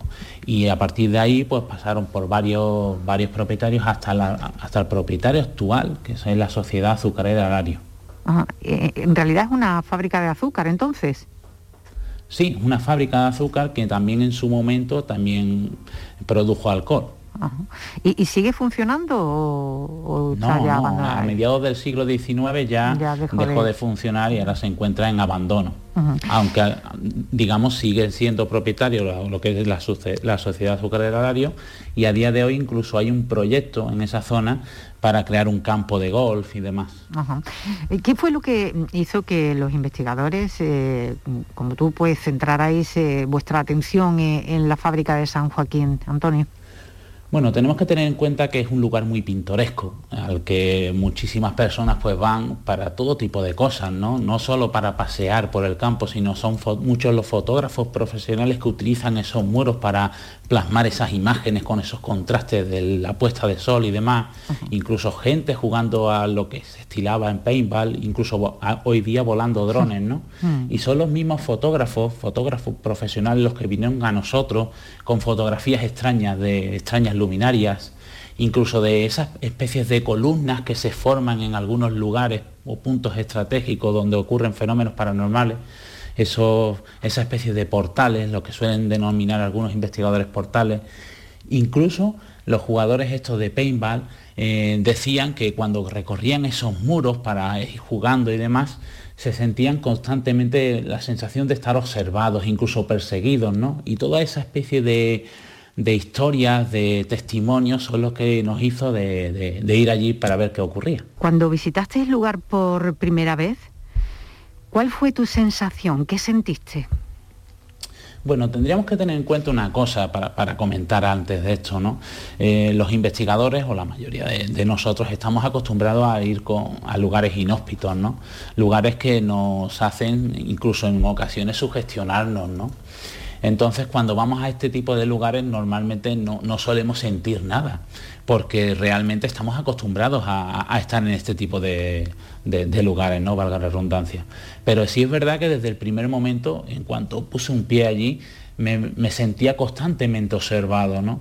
E incluso he llegado a estar solo en, en, lo que es la fábrica, recorriendo todas sus estancias y he sentido como, como escuchaba pasos detrás mías, ¿no? Eh, situaciones que, no sé, es, difícil de explicar para una persona que está acostumbrada a estar en este tipo de, situaciones, pero es verdad que ese lugar te lo transmite en ese momento. Sentí estar observado, sentí el hecho de estar en un lugar eh, que no, en el cual no era bienvenido, ¿no? Eh, es una sensación extraña y es muy constante allí, no solo por mí, que yo suelo suelo visitarla muy a menudo porque me pilla muy cerquita y porque lógicamente son lugares de los que podemos aprender muchísimo, ¿no? Sino por muchos de los acompañantes que han venido conmigo han sentido la misma sensación, ¿no? Yendo de día, yendo de noche, yendo a cualquier hora y en cualquier momento. Una vez que vosotros empezáis a investigar, ¿Con qué os encontráis eh, en este lugar, en la fábrica pues de San Joaquín? Mm, fíjate, es, una cosa que a mí nunca me había pasado. Y es que normalmente los investigadores vamos a este tipo de lugares cuando recabamos una información de que ocurre algo y vamos a contrastar qué es lo que ocurre. Pero con este lugar a mí me pasó al contrario. Y fue la fábrica la que nos fue contando lo que era esa historia real de ese lugar, esa historia clandestina que en ningún lugar aparecía. Y es que eh, desde el primer momento en que empezamos a experimentar, eh, empezamos a registrar una serie, sobre todo, eh, digamos, registros sonoros, psicofonías, que nos hacían alusión a otra historia de la que realmente era la que era la fábrica, a una historia de sufrimiento, incluso de fusilamientos inclusiones que nos hacían alusión de que en ese lugar se habían producido fusilamientos en la guerra. ¿Qué ha ocurrido en este lugar para que se registren todos esos fenómenos extraños, aparte de los fusilamientos que tú mencionas? Bueno, podríamos decir que muy probablemente la causa de esa fenomenología es lo que solemos llamar esa impregnación ambiental, ¿no? En un lugar donde ocurren esos hechos luctuosos, pues suelen generarse posteriormente este tipo de fenómenos. ¿no? Lo que sí es verdad es que, eh, como contaba antes, eh, la fábrica nos iba relatando su historia y además de decirnos el hecho de esos fusilamientos, indicarnos que ahí probablemente se hayan fusilado a personas, también empezaron a surgir otra serie de historias, ¿no? como historias paralelas pero muy unidas a la fábrica. Y también surgió la historia de una niña, una niña que decía llamarse Ana, estoy hablando todo en base a esas psicofonías constantes que se van registrando en ese lugar, una niña que decía llamarse Ana y que siempre estaba buscando a su madre. Antonio, ¿hay alguna prueba documental que corrobore estas historias? Bueno, eh, en muchas ocasiones nos encontramos con eh, esa masacre que se produjo en esa guerra civil y que posteriormente vemos que no hay prácticamente ningún tipo de documentación al respecto. Pero sí es verdad que son muchos los testigos de personas, habitantes, tanto del pueblecito de Maro como de Nerja, que están muy cerquita de lo que es la fábrica, que nos dijeron y nos confirmaron de que en la época de la guerra civil lo que fue la fábrica fue tomada por el bando nacional incluso que a los republicanos los afilaban justo en, eh, lo que es el muro, el extramuro de la fábrica, para ser fusilados. Después de nosotros registrar este tipo de testimonio, fuimos allí in situ a ver si realmente, no sé, pudiéramos encontrar algo que nos pudiera hacer pensar de que eso es cierto.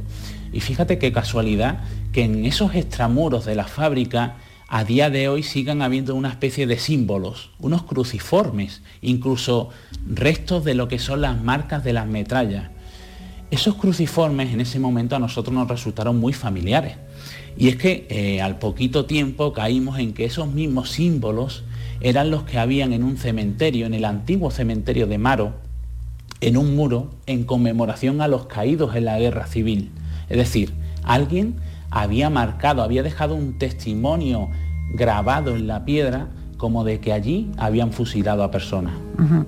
Y la historia que eh, mencionabas, la de Ana, esta niña de la que hablabas, la que se quemó allí, ¿hay algún documento que pueda confirmar esta historia? Pues fíjate, esta fue otra de esas grandes sorpresas que nos dimos con, lo que era la fábrica, esa vieja fábrica. Y es que al ladito de la fábrica hay, había casas aledañas y todavía quedan restos de las mismas que eran de los mismos trabajadores de la fábrica que vivían allí, concretamente 24 viviendas.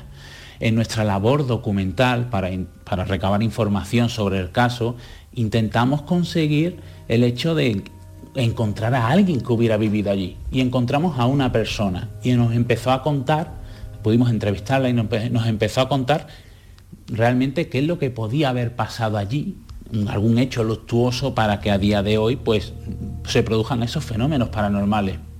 Y en esa conversación de repente surgió el hecho de, que se paró este hombre y nos dijo, oh, ah, y lo de mi prima Ana imaginaros hasta, hasta qué punto se nos cambió a nosotros la cara, ¿no? Porque ese era el nombre de una niña o una supuesta niña que se comunicaba de alguna manera con, nosotros mediante esa transcomunicación instrumental. Y es que resulta que ahí había vivido una niña que se llamaba Ana, que a muy temprana edad, a unos 11, 12 años, de repente, eh, jugando con los amigos, eh, fue a acercarse a la madre que estaba haciendo de comer en lo, que era la, hoguera y de repente se prendió el vestido y murió quemada en ese mismo lugar. Fijaros qué casualidad, ¿no? Que nosotros sin saber nada de repente pongamos una grabadora y hmm. seamos capaces de captar la supuesta voz de una niña que dice llamarse Ana y que sigue buscando a su madre.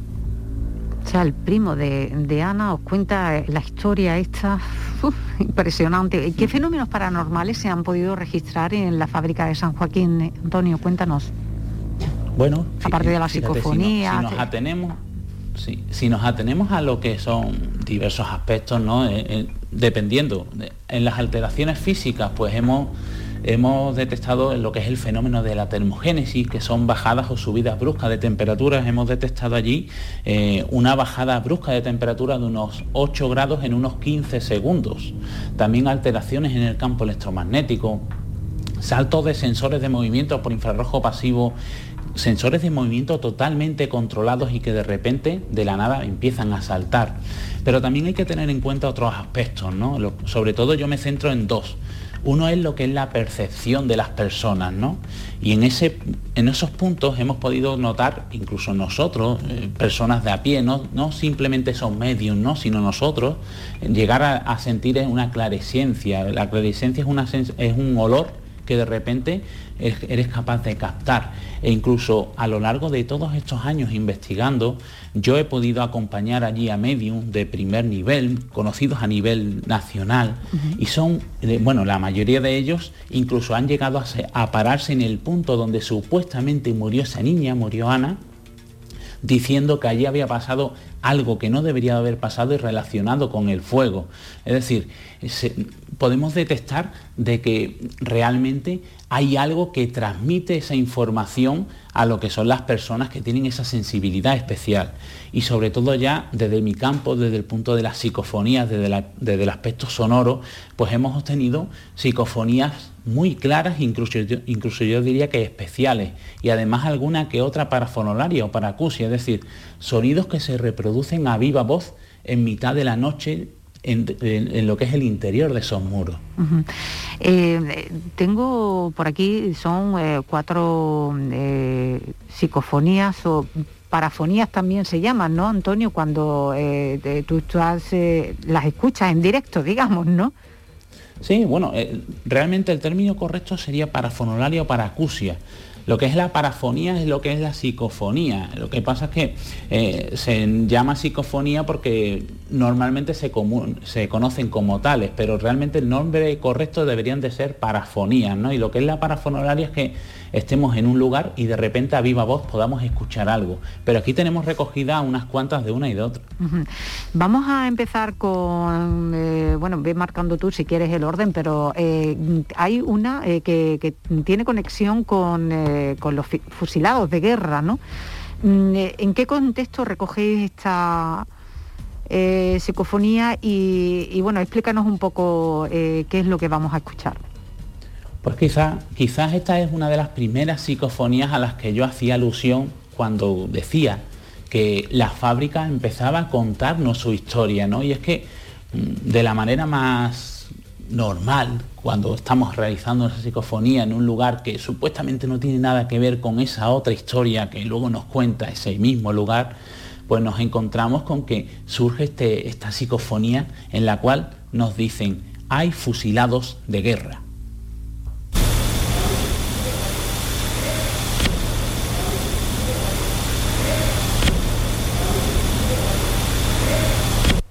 Hay fusilados de guerra. Es que además la entonación baila, ¿no? Eh, sí. Hay fusilados. Son muy cantarinas en ocasiones. Sí, que es verdad. Y mm, eh, no sé si quieres comentar algo más sobre ella o vamos a la siguiente, Antonio. yo, creo que es una de las fundamentales, por lo menos para mí, porque es cuando, eh, digamos, de alguna manera empezamos a enfocar el fenómeno que se produce allí de, de otro prisma, ¿no? Mm. Y es lo interesante en este tipo de, casos, ¿no? Como, como, un lugar especial se manifiesta de una forma especial para comunicarte lo que realmente debes de buscar allí. La siguiente que nos eh, proporcionas, Antonio, eh, ¿qué es exactamente? pues es uno de esos lemas que, tanto se usaban en, eh, en, esa época de lo que es la guerra civil, ¿no? Y nos encontramos con dos fenómenos en la misma psicofonía. Y es que eh, la psicofonía es, es, captada en completo silencio y de repente surge una especie de pitido, como una bocina, surge de la nada y después se produce una inclusión que nos dice valor y fuerza.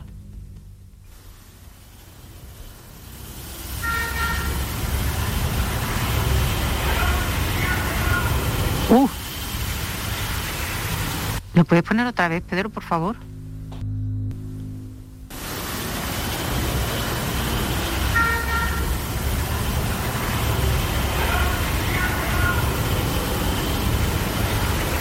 Con mucha autoridad, ¿eh? se, le oye, se le oye decir ese valor y fuerza, es como si fuera, yo qué sé, un alto, alto mando, ¿no? O alto cargo dentro del ejército. Mm, vamos con otra, Antonio. Esta, esta que vamos a poner ahora, Pilar, eh, no es una psicofonía, sino una parafonolalia. Estábamos en completo silencio, en un grupo de investigación, sentados en lo que es la alberca, la alberca eh, rodea lo que es la fábrica, y de repente empezamos a escuchar a viva voz un sonido extraño.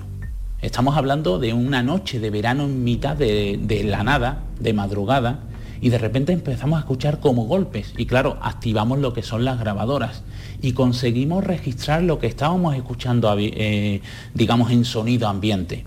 Y nos damos cuenta al analizarlo que son pasos militares, como si de repente a nuestras espaldas una comitiva militar estuviera marchando.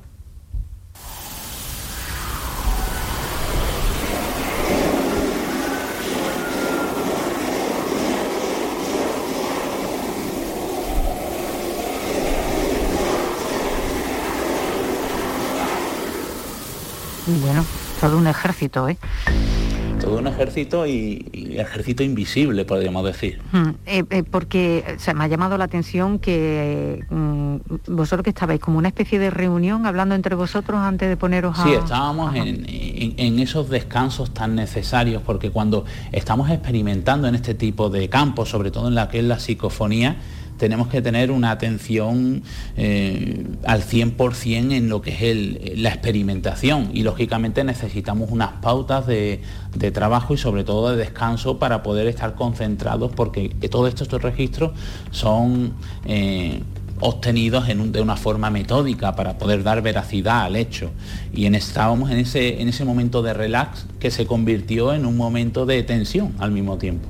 Vamos con la última, Antonio.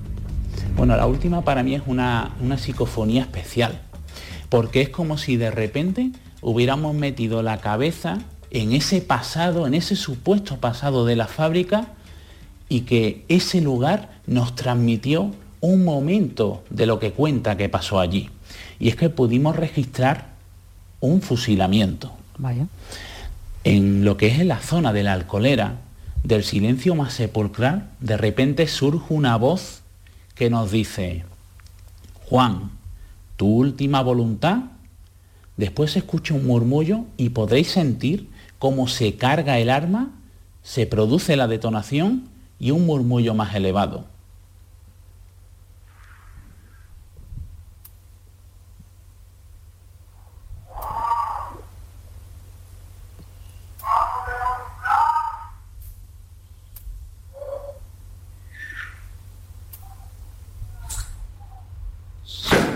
Ostras, qué susto, nos hemos pegado todos, hasta el realizador.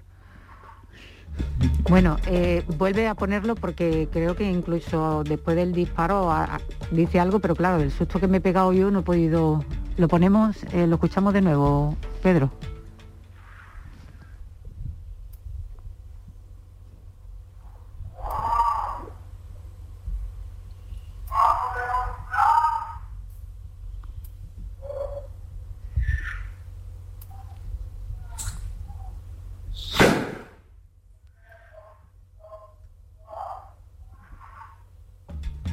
¿Dice algo eh, después de ese disparo? Se escucha una especie de murmullo, pero no, no podemos No lo deducir qué es lo que dice. Pero esta psicofonía tiene una cosa muy interesante. Ese fragmento de sonido de disparo ha sido analizado por expertos en balística y han podido determinar que, se- que- que proviene de un arma corta de la época de la guerra civil. Y es interesante este dato, ¿no? Porque nos vemos como conseguimos registrar un sonido y de repente que tiene esos matices que nos hacen comprobar de que es, sí, de que sí, es corroborar lo que, que eso es supuestamente se así. de todos estos sonidos que nos has traído, Antonio, ¿cuál es el que a ti te ha impactado más? sin lugar a dudas ese último.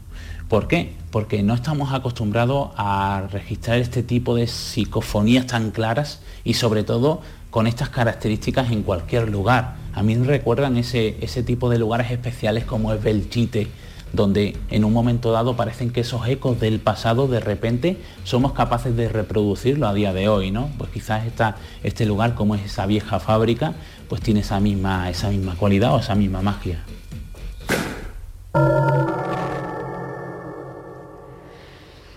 Después de tanto tiempo, Antonio, ¿tú has llegado a alguna conclusión tras eh, tantas investigaciones? Bueno, yo he llegado a la conclusión de que este lugar es especial. Es especial por muchos aspectos, ¿no?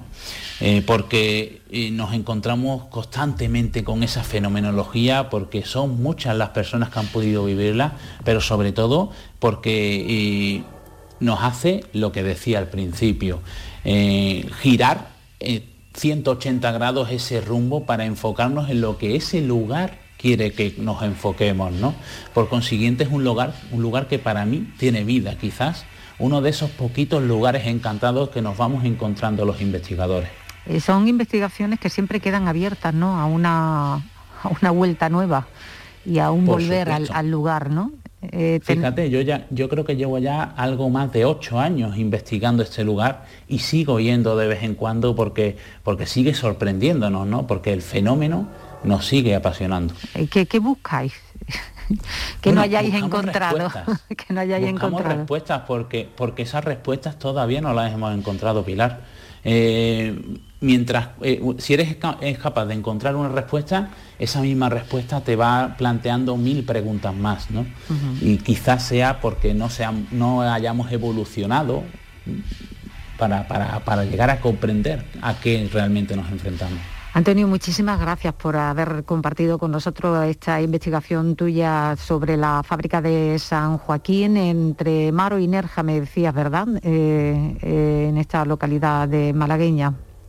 Sí, allí en lo que es el- la zona entre Mar y Nerja, una zona apartada en la cual pues podéis disfrutar también de, de ese, de eso bonito que tiene el mundo del misterio.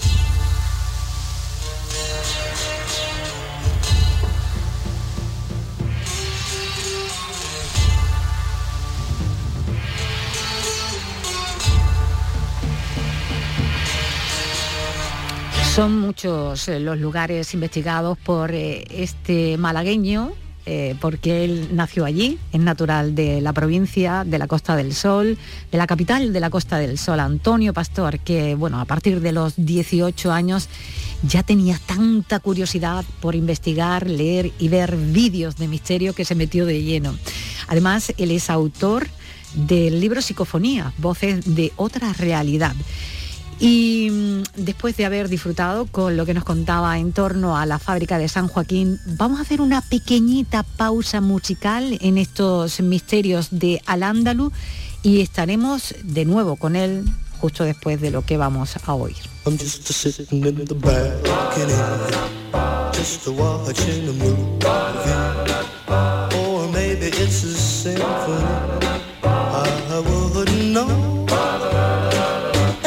Care about the symphony.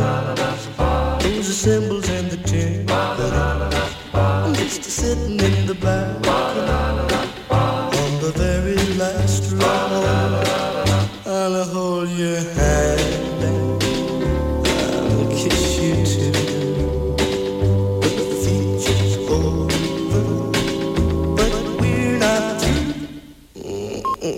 in the back, in.